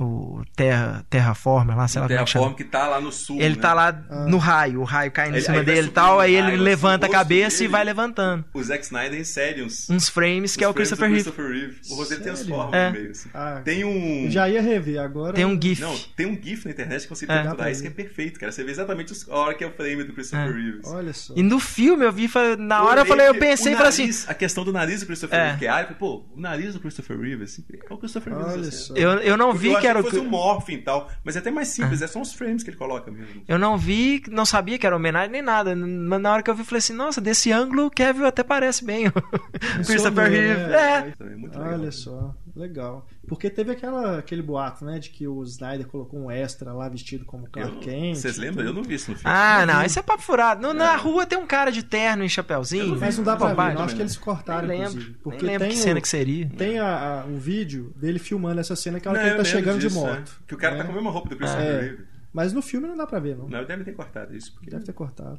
é tão insignificante.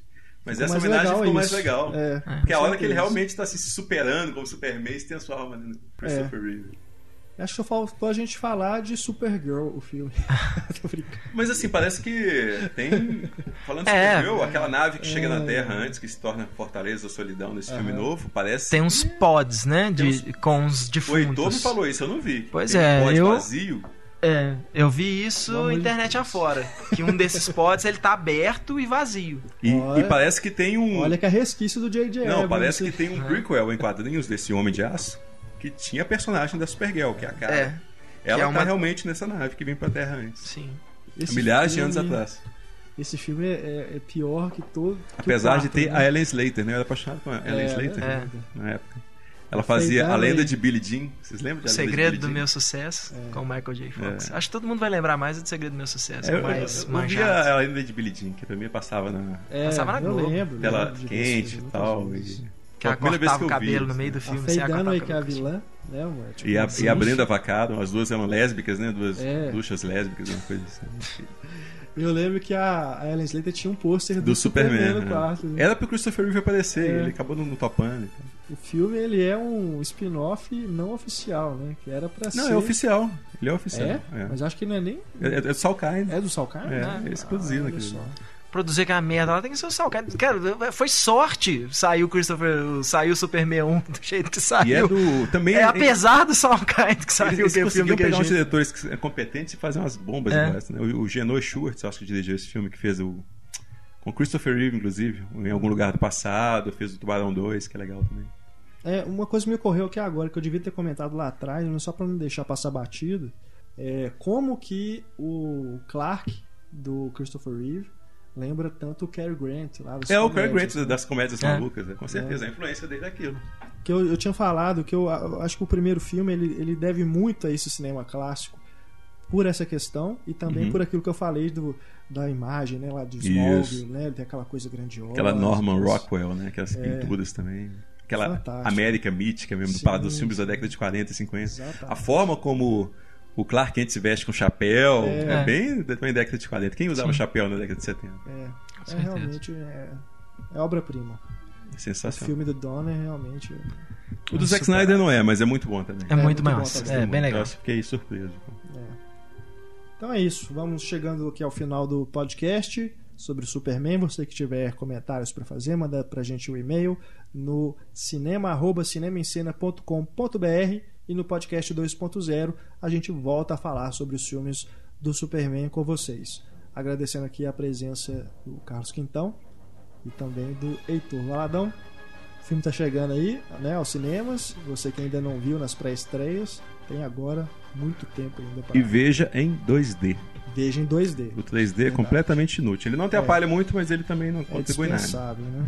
É só para É, pelo menos isso, não atrapalha. É, pelo menos não atrapalha. Grande abraço, pessoal. Até a próxima. Tchau.